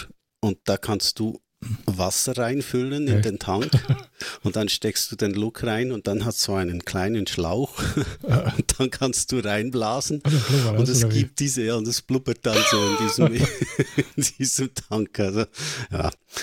Man sollte aber das Wasser so nach einigen Wochen dann auch wieder wechseln. Äh, ja, das, das ist eine Sache, die, die hat man auf, ähm, auf dem Dagobah-Set offenbar nicht gemacht. Das, ja. Da war ja, waren ja hektoliterweise dieser Pool oder angelegt und, und mhm. irgendwann habe ich mal gelesen, irgendwann meinte mal jemand, nach einigen Wochen wollte niemand äh, versehentlich in diesen, diesen, diesen, ich nenne es einfach mal Teich äh, plumpsen oder rutschen. Ja, ja, ja. Dem, weil sich da tatsächlich dann irgendwelches Getier dann wohl angesammelt hatte. ja, genau, Dagobah, natürlich. Ja. Also mhm. die erste Begegnung äh, zwischen Luke und dem großen Jedi-Krieger, den er sucht. Äh, ich, ich, ich, mag mich da an eine, an eine Szene erinnern, wo, wo Yoda äh, ihm den Zwieback oder was es ist, äh, klaut und dran rumnagt und dann mhm. das Taschenlämpchen aus, mhm. aus einer Box äh, nimmt und Artu äh, später mit, mit seinem Gehstock schlägt, weil dieser Yoda die Lampe wieder wegnehmen will und ja, äh, ja. also mein, mein, mein. so. Hey. Fine, or I will help you not. I don't want your help. I want my lamp back. I'm gonna need it to get out of this slimy mud hole. Mud hole? Slimy? My home this is! Archie, let him have it. Mine! Mine! Mine! R2!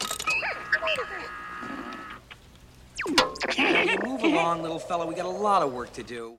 Eine herrliche Szene. Da gibt es natürlich dann auch eine Lust. Ich weiß, du, du, du magst es nicht, wenn ich das jetzt anspreche, aber bei diesem Mein, Mein, da muss ich natürlich sofort an die Möwen in Finding Nemo denken. Okay. Die auch mein, mein, mein, mein, mein, mein, mein, mein, mein, mein, mein, mein. Ach so, okay. Auf den Nemo stürzen ja, wollen. Ja, okay.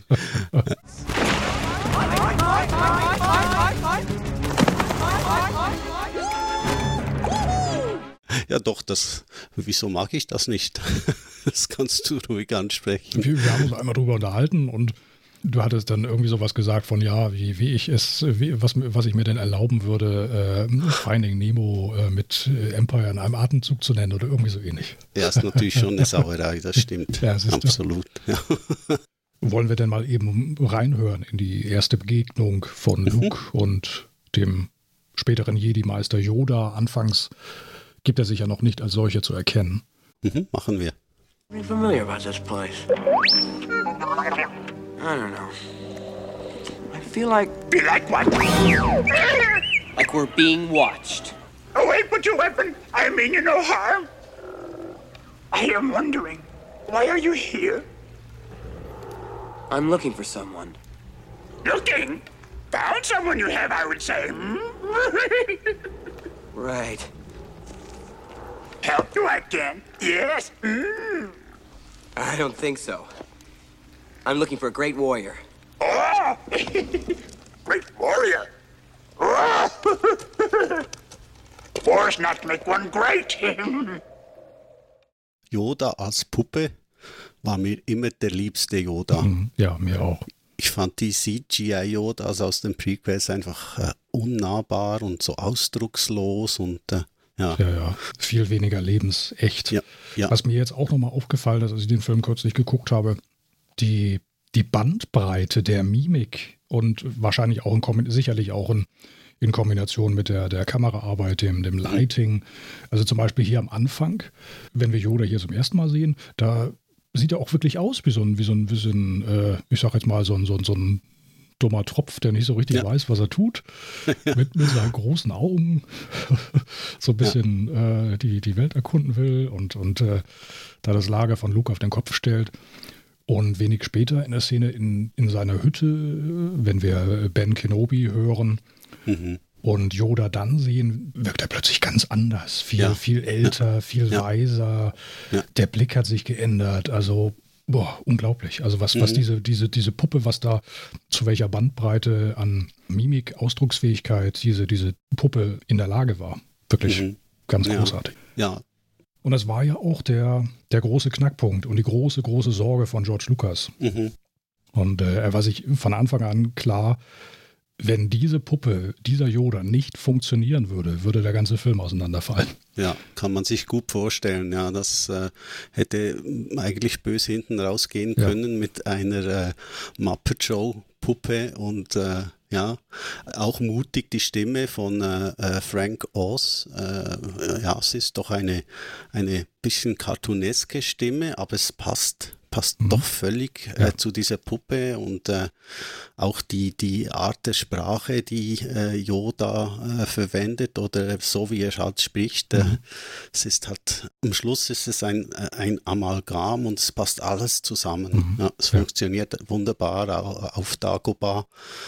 Und äh, auch eine tolle Sequenz. Äh, hier gibt es vieles, was wir von der Macht zuvor ja nicht wussten, was nur so von Ben Kenobi etwas angesprochen wurde im ersten Film, also in uh, New Hope. Und das erfahren wir jetzt hier durch, durch Yoda und mhm. äh, schließlich, wenn Luke in, in diese Höhle geht und dort eigentlich seinen ersten Test bestehen sollte, mhm.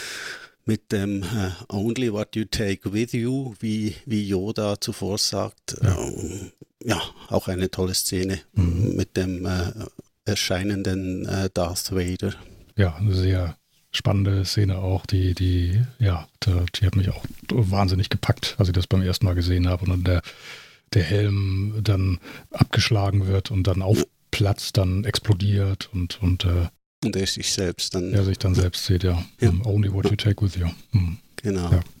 Ich habe mich immer, hast du dich auch mal gefragt, was passiert wäre, wenn Luke auf Yoda gehört hätte. Und er hört ja eigentlich relativ selten auf ihn. Ne? Er, ja, er, er, sagt ja. eigentlich immer, ja, I can be a Jedi, I've learned so much, aber, ja, aber schlägt gleichzeitig auch immer jeden gut gemeinten, noch so gut gemeinten mhm. Rat mhm. dann aus.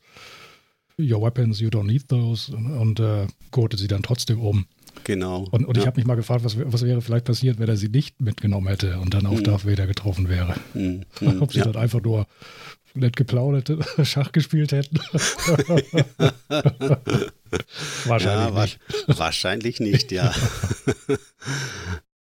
ja, parallel sieht man dann wieder das Geschehen im Asteroidenfeld oder nach dem Asteroidenfeld und dort gibt es auch eine Szene, die zu meinen Lieblingsszenen gehört. Das ist dort, wo Darth Vader die Kopfgeldjäger engagiert, also die Bounty Hunter und äh, man sieht ja da Zuckus, IG-88, Bosk, Dengar, Vorlom und natürlich den obermysteriösen äh, Boba Fett. Aber du hast sie aber alle drauf. Also Bosk hätte ich noch zusammenbekommen, IG-88 oder wie war das? Ja? IG-88, das war dieser, äh, ja.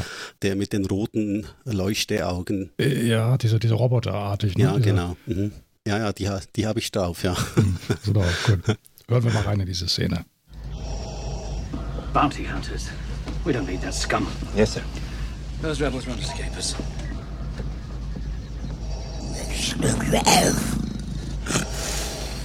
Sir, we have a priority signal from the Star Destroyer Avenger. Right. There will be a substantial reward for the one who finds the Millennium Falcon. You are free to use any methods necessary, but I want them alive. No disintegrations. As you wish. Bosk gibt ja dort äh, Admiral Pete auch gleich zu verstehen, was er von ihm hält, äh, nachdem äh, er sich doch ziemlich herablassend über den Scam, den man ja eigentlich gar nicht braucht, geäußert hat.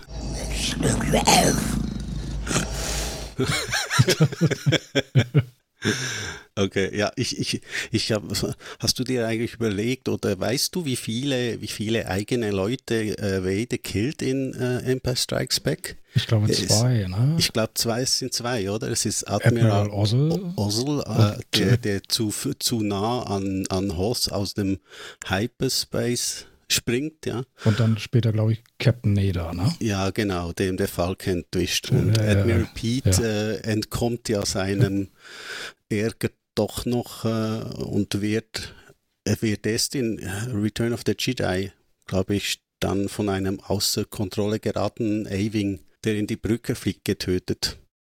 Ich glaube, dann können wir so langsam zum letzten großen Schauplatz des Films kommen, nämlich Bespin. Du hattest übrigens noch irgendwas mit den äh, profillosen Schuhen. Ach so, ja, da, ja, das war noch so ein kleines Detail, was mir aufgefallen ist, und zwar ja. auf Dagobah in der Szene kurz nachdem Luke gelandet ist, mhm. springt er doch auch so halb in diesen, diesen, diesen Pool, so bis ja. zur Hüfte meine ich, wartet so an Land und klettert dann aus diesem, diesem, diesem Sumpfwasserteich, was auch immer, heraus und man sieht, die Kamera hat ihn dabei von hinten und wir sehen, dass die Sohlen der Stiefel seiner Pilotenuniform, mhm. die sehen so aus, als wenn sie nahezu überhaupt kein Profil haben. Als ja. wenn die total ja. glatt sind. Ja. ja, und das ist ein kleines Detail, was mir aufgefallen ist. Ja, ja, aber später in Cloud City hört man ihn dann ja auch laufen. Also da hatte er dann schon wieder Sohlen. Äh, wahrscheinlich hat er dort seine Dagobah-Schuhe an und dann später seine Flugschuhe und dann seine Cloud, of, äh, Cloud City-Schuhe, äh, wer weiß. Ja, ja, ja. Ah. Ein, ein durchaus modebewusster Luke Skywalker. Genau. Ja, da fällt mir natürlich jetzt noch was ein. Luke Skywalker. Ich mag mich erinnern, als ich bei dir zu Besuch war und äh, diesen monumentalen Science-Fiction-Film auf diesem minimalen TV-Schirm oh, in 4 zu 3 schauen musste. Jetzt machst du in aller Öffentlichkeit meinen schönen kleinen Fernseher hier malig. Ja, genau. Na gut. Ja, ich musste, weil ich musste ja so nahe ran, damit ich überhaupt was gesehen habe. ja, also, also nochmal zur Erklärung, das ist, wie gesagt, fast 30 Jahre her. Und ja. ich, ich, hatte damals einen 36 Zentimeter Röhrenfernseher, meine ich. Waren also, das doch 36? Es waren, glaube ich, schon 36 Zentimeter Ach. Röhre. Ja, also das war wirklich so ein mittelgroßes Goldfischglas, würde man heute wahrscheinlich sagen. Und äh, von daher denke ich mal, warst du wohl nicht zu Unrecht ein wenig pikiert, diesen großen Film auf diesem kleinen Goldfischglas ertragen zu müssen. Ja, auf jeden Fall erinnere ich mich daran, dass, wie du mir erzählt hast, dass, dass Luke Skywalker, Skywalker bei dir einen bestimmten, äh, leicht deutsch klingenden Namen hatte. Ja, und zwar habe ich, bevor ich, ich, ich sage jetzt mal Krieg der Sterne, weil damals gab es nur Krieg der Sterne für ja. uns. Und be bevor ich diesen Film zum ersten Mal gesehen hatte, oder kurz zuvor, jedenfalls habe ich ein, so, so, so ein Quartett, ein Kartenspiel bekommen da waren eben auch die ganzen Schiffe drauf und die, die Hauptcharaktere. Und ich konnte zu dem Zeitpunkt Skywalker noch nicht aussprechen. und habe mir irgendwas überlegt und bin da so ein bisschen kreativ rangegangen und äh, habe dann statt Skywalker Schüfker gesagt. Luke Schüfker. Luke konnte ich so aussprechen. Schüfker. Luke Schüfker, ja. genau. Okay. Ja, aber mhm. es hat wahrscheinlich so diese Phase war wahrscheinlich nicht allzu lange, weil irgendwann habe ich dann wohl doch realisiert, mitbekommen, wie man den Namen dann korrekt ausspricht.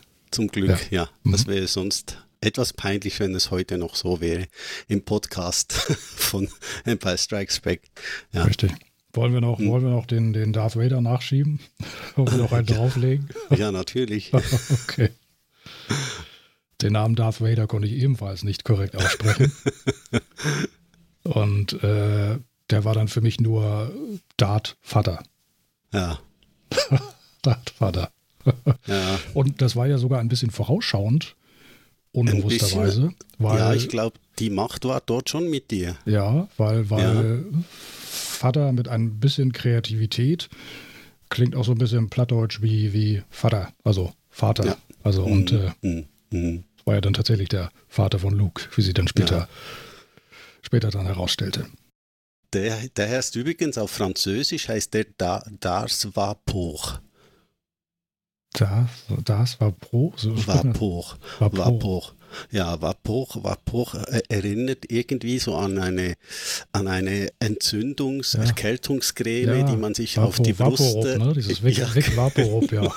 ja. Also auch schon wieder etwas, was funktioniert im Namen dann. Ja. Ein kleiner Fremdsprachenausrutscher. Ja, okay. genau da sind wir dann auf Cloud City angelangt, also dieser Wolkenstadt. Ich weiß gar nicht, heißt die Stadt selber Bespin oder ist es auf Bespin mhm. und die Stadt heißt Cloud City? Das bin ich selber nicht mehr sicher. Cloud City wird im Film nicht erwähnt. Nicht erwähnt, er ist Bespin, ja. Okay, Lando Calrissian. Ein schleimiger Charakter, ja. der sich sogleich an die Prinzessin werfen will. Ja. ja. gefällt natürlich Han Solo gar nicht. Ja. Und äh, wir erfahren, dass äh, Han Solo nicht der erste Besitzer des Millennium Falcon ist, sondern dass er dieses Schiff äh, bei einem äh, Kartenspiel oder bei einem Würfelspiel gewonnen hat. Also auf Bespin äh, geht es ja dann Schlag auf Schlag, kaum angekommen, äh, gerät dort C3PO in, in in eine Kammer. Äh, zuerst wird er von einem baugleichen Droiden noch mit einem äh, unfreundlichen Pachuka abgetan. Mhm. How rude. How rude, ja. genau. Und dann äh, von geheimnisvollen äh, Leuten, oder es stellt sich dann schlussendlich heraus, dass es wahrscheinlich die Stormtrooper waren, äh, in seine Einzelteile zerlegt da gibt es ja dann auch später diese köstliche Szene.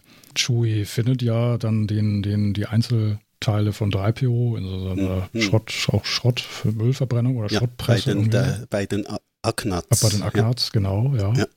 Diesen fiesen kleinen, ja. Ja, ja. Und äh, äh packt dann die Teile ein und äh, bringt sie dann zurück in das Quartier, wo eben auch äh, Hahn und Lea warten. Kurze Zeit später taucht Lando auf und äh, lädt sie dann alle zu einer kleine Erfrischung ein. Mhm. Äh, sieht dann den, den völlig zerstörten Druiden und meinte, uh, having trouble with your droid? Und Hanno ganz kurz, no, no problem, why?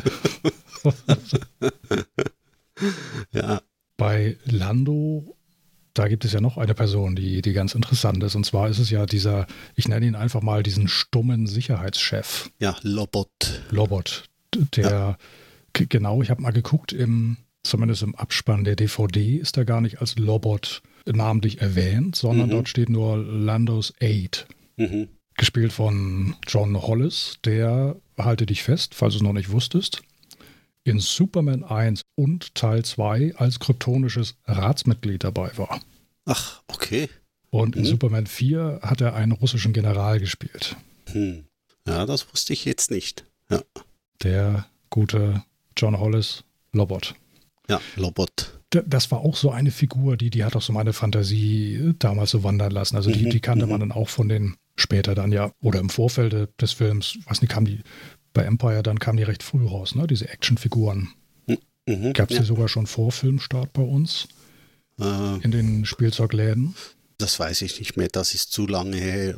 Es war auch eine Zeit, da konnte ich mir diese Dinge gar nicht kaufen. Die mhm. waren so oh, teuer, ja. Mhm, ja. Oft kamen die, die äh, mysteriöseren Charaktere auch viel später heraus mhm. und dann mit einem Namen, äh, mhm. den man eigentlich wie jetzt im Falle von Lobot nicht kannte. Ja, ja genau. Und da, ja. da ging dann auch die, die Fantasie so auf Reisen. Man hat sich dann so vorgestellt, was, was er noch alles gemacht hat und, und mhm.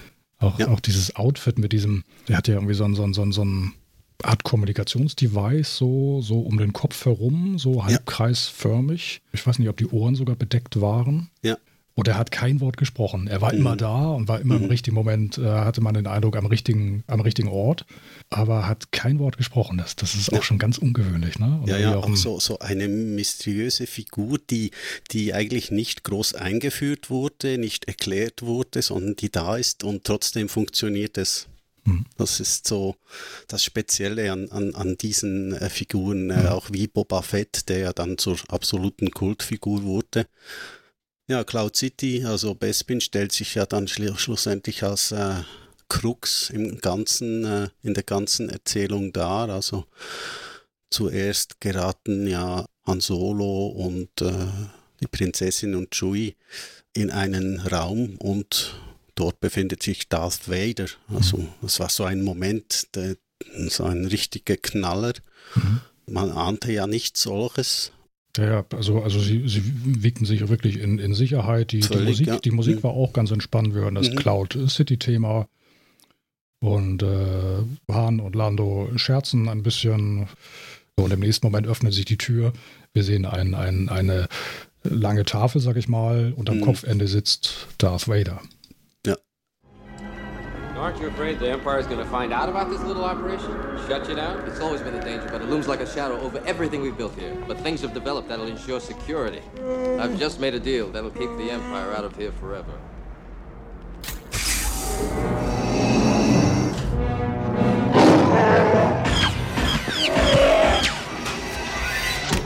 We would be honored if you would join us.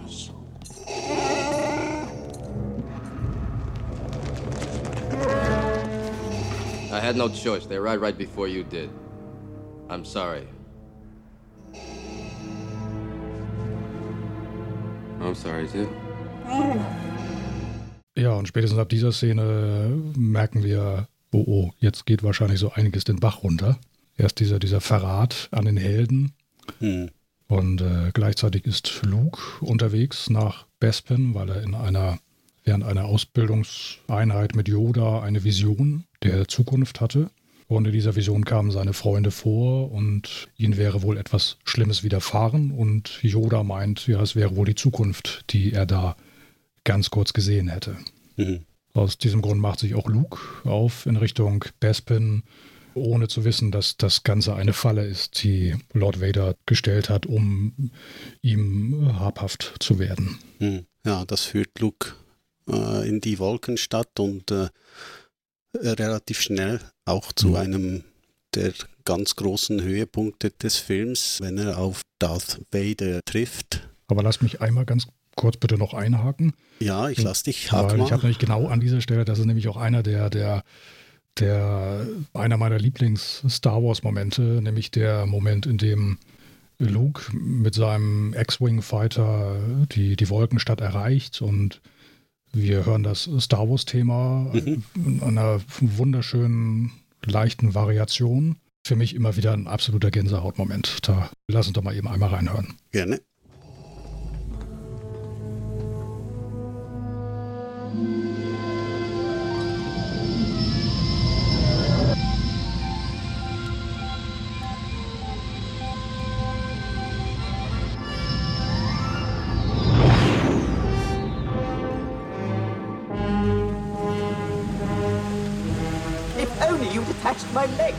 Be in this ridiculous position. Now remember, Chewbacca, Und sofort im Anschluss übernimmt wieder das, ja, wie sagt man, Das Imperial March Imperial, Theme, das äh, genau. eigentlich ja auch äh, inzwischen das Lord Vader-Thema. Ja. So, so dass man also weiß, nee, nee, das äh, ist hier alles noch lange nicht ausgestanden.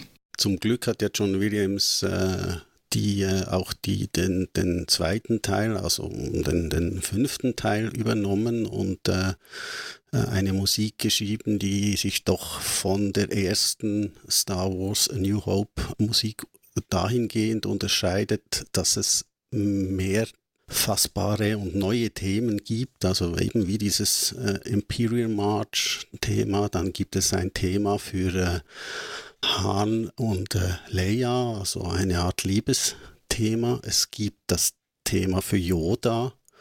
Es gibt das Thema für, für die Macht, das man allerdings schon äh, in, in A New Hope zu hören bekommt, äh, aber meistens relativ äh, kurz angeschnitten. Ja, was gibt es noch für ein Thema? Muss ich schnell überlegen. Ja, gut, das es gibt das Cloud City-Thema. das Cloud City-Thema, genau. Mhm. Das klassische Star Wars, Star Wars-Thema weiterhin selbstverständlich auch.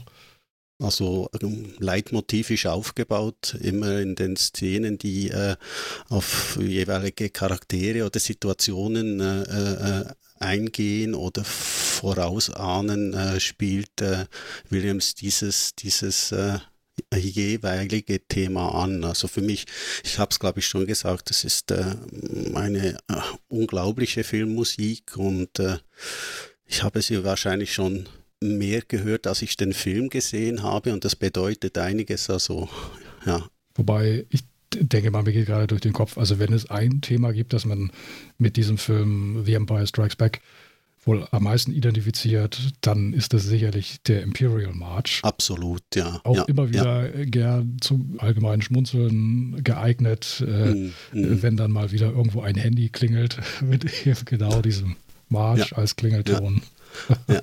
Das Asteroid Asteroidenfeld selber hat ja auch noch ein Motiv für sich, also die, die Flugsequenzen, das richtig. ist ja auch so eine furiose mhm. Musik, die dort äh, eingespielt wird von John Williams. Also ja, John Williams, The Empire Strikes Back äh, als Filmmusik ein absolutes Ereignis. Ja, ich wollte eigentlich noch was zu. Wollen wir schon zum Duell gehen oder wollen wir noch? Ich würde ganz gerne noch kurz zu Luke und zu Boba Fett noch, äh, habe ich noch okay. etwas. Okay. Also kurze Zeit später äh, ist Luke, betritt Luke dann wirklich die, die Cloud City auf der Suche nach seinen Freunden. Mhm mit ge gezückter Laserwaffe. Und was mir dabei nochmal einfiel, ich glaube, es gibt mindestens zwei, zwei Gelegenheiten in diesem Film, in der er seine, seine Handfeuerwaffe schussbereit in der Hand hält. Er gibt aber in dem ganzen Film nicht einen einzigen Schuss ab. Hm, ja. Also ich glaube, auf, auf Dagobah zielt er mit der Waffe auf Yoda anfangs und später genau. in Cloud City halt auch. Aber er ja. Ja. Und äh, Boba Fett feuert in diese Szene auf ihn, aber Luke mhm. Geht eben nur in Deckung und gibt, gibt selber keinen kein Schuss ab.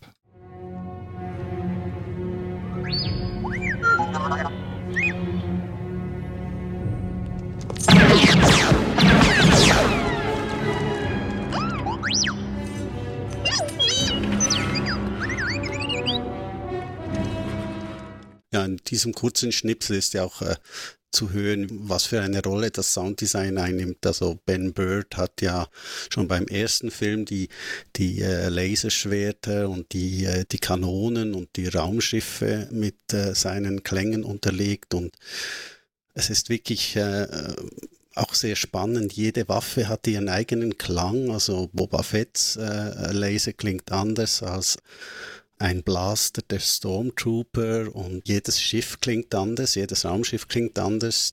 Die AT-ATs haben einen eigenen Sound, äh, wenn sie äh, feuern. Das ist schon sehr beeindruckend, ja. Aber wenn wir gerade bei Ben Bird sind, ich wollte eigentlich noch kurz was zu Irving Kirschner sagen, dem mhm. äh, Regisseur. Er hat im TV begonnen. Sein erster Film war Stakeout on Dope Street und äh, man darf auch sagen, dass nach Empire Strikes Back nichts Großes mehr von Irving Kirschner zu sehen war. Also es gab noch Never Say Never Again. Diesen Alternativ-Bond-Film hätte ich jetzt beinahe gesagt. Mit John diesen, Connery, genau. Außerhalb des offiziellen, wie sagt man, Kanon oder? Ja, und dann gab es noch Robocop 2 1990. Ach, der, ja. Mhm. Und das war es dann eigentlich. Also, er war ja auch schon bei Empire nicht unbedingt einer der jüngsten Regisseure, glaube ich, ne? Also ich weiß auch nur, dass, äh, dass Kirschner Lukas gefragt has, hat bei all den äh, äh, Jungspunden, die um Star Wars herum sind, wieso wählst du mich als äh, Regisseur? Und äh, Lukas soll irgendwie sowas gesagt haben wie, ja, weil du eigentlich alles weißt als Hollywood-Regisseur oder was ein Hollywood-Regisseur wissen soll, du bist aber nicht Hollywood. Ja, so vielleicht auch eine spezielle Erwähnung für Irving Kirschner. Den Regisseur, der bestimmt auch nicht äh, wenig Einfluss hatte für das Gelingen von Empire Strikes Back. Gut, dann denke ich, jetzt, nach, nachdem du es vorhin schon äh, einmal angesprochen hattest, kommen wir doch jetzt tats vielleicht tatsächlich mal so langsam zum großen Finale hm. des Films. Und äh, das ist ja, ist ja auch eine, eine Parallelmontage. Also wir sehen zum einen die Flucht von Lando, Leia, Chewie und den beiden Druiden mhm. aus Cloud City und mhm. parallel das beginnende Duell zwischen Luke und Vader. Mhm. Ja, bei dieser Carbon-Einfrierungsmaschine, äh, wo vorher Han Solo gemütlich, äh, wie dann äh, C3PO, glaube ich, sagt, äh, dass er in diesem Carbonito, ich weiß gar nicht mehr, mhm, Carbonit, ja. ja. dass er sich darin richtig wohlfühlen müsse. Mhm. Ja. Und äh, Darth Vader versucht ja dasselbe mit, äh, mit Luke Skywalker zu machen. Also er versucht ihn dort äh, äh, hineinzubringen, was dann kurzerhand auch mal gelingt. Genau, aber Luke kann sich eben mit einem mächtigen Satz, sage ich jetzt mal, retten aus, aus dieser, dieser, dieser Gefrierkammer. Und dann nimmt das Duell eben seinen weiteren Lauf. Mhm. Und infolgedessen kommt es ja dann zu dieser großen, großen Überraschung des, des ja. ganzen Films. Eine der, der, der, der größten Überraschungen der Filmgeschichte, die äh, wahrscheinlich so einige vor den Kopf stießen, also mich eingeschlossen. Ich war da auch ziemlich platt, als Darth Vader Luke Skywalker eröffnet, wer denn eigentlich sein Vater sei. With our combined strength, we can end this destructive conflict and bring order to the galaxy. I'll never join you! If you only knew the power of the dark side. Obi-Wan never told you what happened to your father. He told me enough. He told me you killed him. No. I am your father. No. No. It's not true. That's impossible! Search your feelings. You know it to be true.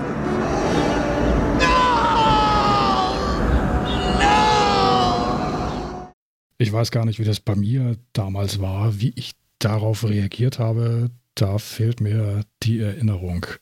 Ich weiß allerdings noch, dass ich das offenbar gekauft habe, sofort gekauft habe, wie auch mhm. den ganzen Rest des Films, den ich, den ich von A bis Z gekauft habe. Jede, jede Einstellung, jede Szene habe ich ohne zu hinterfragen einfach toll gefunden. Mhm. Und ich kann mich nicht mehr erinnern. Also ich habe ihn sicherlich auch, ähm, muss ich ja mit irgendeinem Schulkameraden gemeinsam gesehen haben. Dort habe ich dann ja auch diese, diese bereits erwähnte Audiokopie dann auch äh, herbekommen. Aber ich kann mich nicht mehr an den Moment erinnern, wie ich da reagiert habe auf diese, ja. diese äh, Eröffnung von Vader. Ja, eine der meistzitierten äh, äh Filmszenen wahrscheinlich äh, der Filmgeschichte. Und äh, ja, also ich weiß, ich war völlig platt und äh, wie ich auch schon eingangs erzählt habe, der Film endet ja wirklich auf einer relativ äh, zurückhaltenden Note, also mhm. obwohl äh, wir noch äh, am Schluss die, die, die Helden sehen und, und wie äh, Lando mit Chewie sich auf die Suche nach, nach Hahn macht. Mhm. So äh, ist Empire Strikes Back schon der düsterste und, und der, ähm, ja, der düsterste und der, der vielleicht äh, komplexeste aller mhm. äh, Star Wars-Filme. Ja. Mhm. Und dazu trägt natürlich diese Eröffnung mit, äh, mit Darth Vader als, als Vater von Luke einiges bei, ja. Aber ich weiß, dass ich ziemlich erschrocken bin, als er äh, Luke die, die Hand abschlägt. Ja, also, ja, ja das, das, das hat ja, mich dann das war schon. schon heftig, ja, ja. Sowas hatte man tatsächlich nicht gerechnet. Ja. Und ich kann mich auch erinnern, in irgendeinem Making-of hat James Earl Jones sich dazu geäußert, wie es denn für ihn war, als er dann diese, diese Textzeile lesen musste. I am your father. Und äh, sein erster Gedanke war, er lügt. He's lying. Okay, ja, okay. ja, ja, aber das in diesem Moment hat er dann ja dann eben die Wahrheit gesagt. Ja. Ja, James Earl Jones als Stimme und äh, David Prowse als Figur. Äh, und beides in Kombination hat ja doch wunderbar funktioniert. David Prowse war ja, ich glaube, während der ganzen Trilogie über, also das hat, glaube ich, bis zum Ende angehalten, und, äh, ungehalten darüber, dass seine, seine tatsächliche Stimme nicht, letzten Endes nicht verwendet wurde. Ja. Und mhm. äh, wenn man die aber mal hört, gut, es, es gibt dann nur so Aufnahmen direkt vom Set, die sind natürlich jetzt auch nicht hundertprozentig clean und toll ausgesteuert und nachbearbeitet. Aber das lässt zumindest erahnen, wie viel weniger spektakulär das letzten Endes, Lord Vader letzten Endes geklungen hätte, wenn eben ja. nicht ja. Äh, James Earl Jones ihm mhm. seine Stimme geliehen mhm. hätte. Obwohl David Prowse ja auch einen, eine recht tiefe Stimme von Natur aus hat, aber äh, James Earl Jones äh, Stimme ja, es passt halt einfach, wie, wie vieles ja. in, in Empire Strikes Back äh, äh zueinander äh, gefügt wird und zusammenpasst. Mir fällt noch eine, eine kleine Anekdote ein. Die Stormtrooper, auch in Cloud City, man sieht sie ja nie mit der Waffe im Holster, sondern sie, sie tragen ihren Blaster immer mit sich rum. Ja. Diese Holster waren immer zu klein, also das war einfach so ein Lederdings und äh, es hat nie gepasst. Also dort hat kein Blaster reingepasst Aha, und äh, okay. ich glaube, das ist erst äh, in, in, äh, in äh, Force Awakens so, dass, dass, dass es dann auch ähm, Theoretisch so passen würde. Oder? Ja, genau. Stimmt, das- stimmt, da sind die Waffen viel kleiner, schlanker, ne? Mhm, ja, und Ja, äh, ich glaube, sie ja. haben auch die Holster angepasst und äh, Ja. aber das ist nur so ein kleines Detail. Mhm. Ebenso wie das Detail, dass äh, Harrison Ford immer gerne über Peter Mayhew erwähnte, den, den großartigen Darsteller des äh, Chewbacca, dass er es eben nie, man sieht nie, dass, nie, wie Chewbacca sich auf den Pilotensitz des Falken setzt, also wie er dort Platz nimmt, Hm. weil er es gar nicht konnte. Das war von der Größe überhaupt nicht machbar, äh, sich da in diesen engen Stuhl zu quetschen in einer Einstellung. Deshalb sieht man Chewie immer nur sitzen, aber nie, wie er sich hinsetzt im, im Ja. Falken. Ja, man sieht auch bei Chewie äh, ein bisschen äh, seiner, seiner Schuhe, wenn er auf Bespin rum, rumrennt. Äh, es gibt ja auch eine Szene, in der Leia fast ausrutscht. Sie hat so, so äh, weiße äh, Schuhe mit Absätzen aus und muss um eine Kurve rennen und, Ja. und man sieht, dass sie sich wirklich extrem anstrengt, dass sie nicht ins Rutschen kommt Ja, und ja. das sieht auch ein bisschen äh, verkrampft aus und äh, hinten rein kommt dann äh, Peter Mayu mit, mit seinen Gummi- äh, oder Ledersohlen. Er hat ja immer so, so einen stapfenden Gang, auch wenn er läuft. ja, ne? so, ja, so. ja, Mhm, genau. Aber das hat mich nie gestört. Das ist mir aufgefallen, diese, auch diese, diese nicht. dicken So- Fersen, Das, das, ich. sieht, das ja. sieht man, wenn man den Film halt irgendwie fünf, 50 Mal gesehen hat, fällt einem natürlich so ein Detail auch wieder Ja, auf. ja. Ja, das ist, äh, ist so, also, aber sonst mich hat das auch nie gestört. Also. Mhm. Gut, und ich denke, damit sind wir dann auch wirklich jetzt langsam beim, beim Ende angekommen. Also das Letzte, was wir von Empire sehen, ist eben die Flotte der Rebellen, die sich offenbar versammelt. Mhm. Und äh, wir sehen Luke, Leia, die beiden Druiden an Bord eines Lazarettschiffes. Alle vier sehen durch ein riesiges Fenster, wie der Falke die Flotte verlässt. An Bord sind Lando und Chewie. Ja, und so endet der Film. Also quasi nach einem wirklich äh, unglaublichen äh, Höhepunkt. Der, ach, ja, richtig, wir hatten noch gar nicht erwähnt, dass der Hyperraumantrieb des Falken ja deaktiviert war und es allein R2D2 letzten Endes zu verdanken ist, dass die Helden dann doch noch entkommen konnten. Genau, weil er mit dem äh, Ja. äh, Computer auf, auf Bespin kommuniziert hat und Ja, äh, ja. ja. Das ist auch eine köstliche Also- Szene. Auch wieder, zeigt auch wieder, wie, wie, wie, wie gut das geschrieben ist. Wir sehen da den immer noch in seine Einzelteile zerlegten 3PO. Äh, Mhm. R2 schraubt ja gleichzeitig und, und schweißt ja gleichzeitig ihn, äh, den Droiden wieder zusammen. Ja. Ja. Und dabei unterhalten die beiden sich offenbar. Und äh, R2 erzählt dann auch 3PO, dass er eben von dem Zentralcomputer auf Bespin erfahren hat, dass der Hyperraumantrieb deaktiviert wurde. Woraufhin 3PO dann ihn nur ermahnt, ja, R2, R2D2, you know, you know better not to trust a strange computer. Ja. So, jetzt hatte ich eigentlich gehofft, dass es ein größerer Lacher wird, aber na, Ach so, okay, warte mal schnell. Ich, äh, ich habe mir so viel Mühe gegeben. damit. ja. okay. Ja, und so kommen wir, wie du sagst, zum Ende des Films und die, die äh, Schlussmusik erklingt für äh, die letzten Minuten von Empire Strikes Back. Ja, auch eine, auch eine wahnsinnige, also auch wieder so eine Gänsehaut-Einstellung. Die, wir sehen die ganze Flotte, die so Ja. langsam durchs All zieht, flankiert von mehreren äh, Jägern der, der Rebellen, also X-Wing Fighters auf jeden Fall. Ich weiß nicht, ob wir auch noch andere A-Wing oder Y-Wing. Y-Wing Fighter, ja, sieht man noch und so ein paar Transporter mhm, ja, und das Lazarettschiff halt, wo, wo sich Luke und Leia befinden. Ja, die Kamera zieht so langsam weg vom Fenster, bis man die ganze Flotte sieht und äh, ja, es ist äh, total beeindruckend. Ja, Dann lass uns doch da eben auch noch zum Abschluss einmal, einmal eben reinhören. sehr gerne.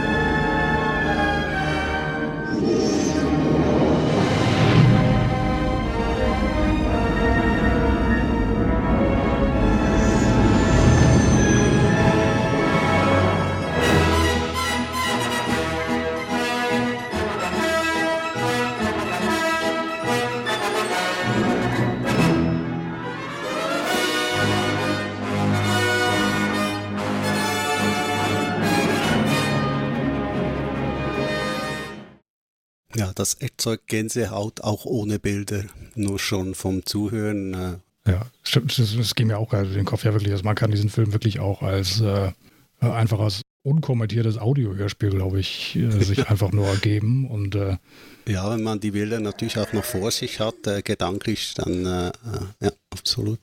Ja.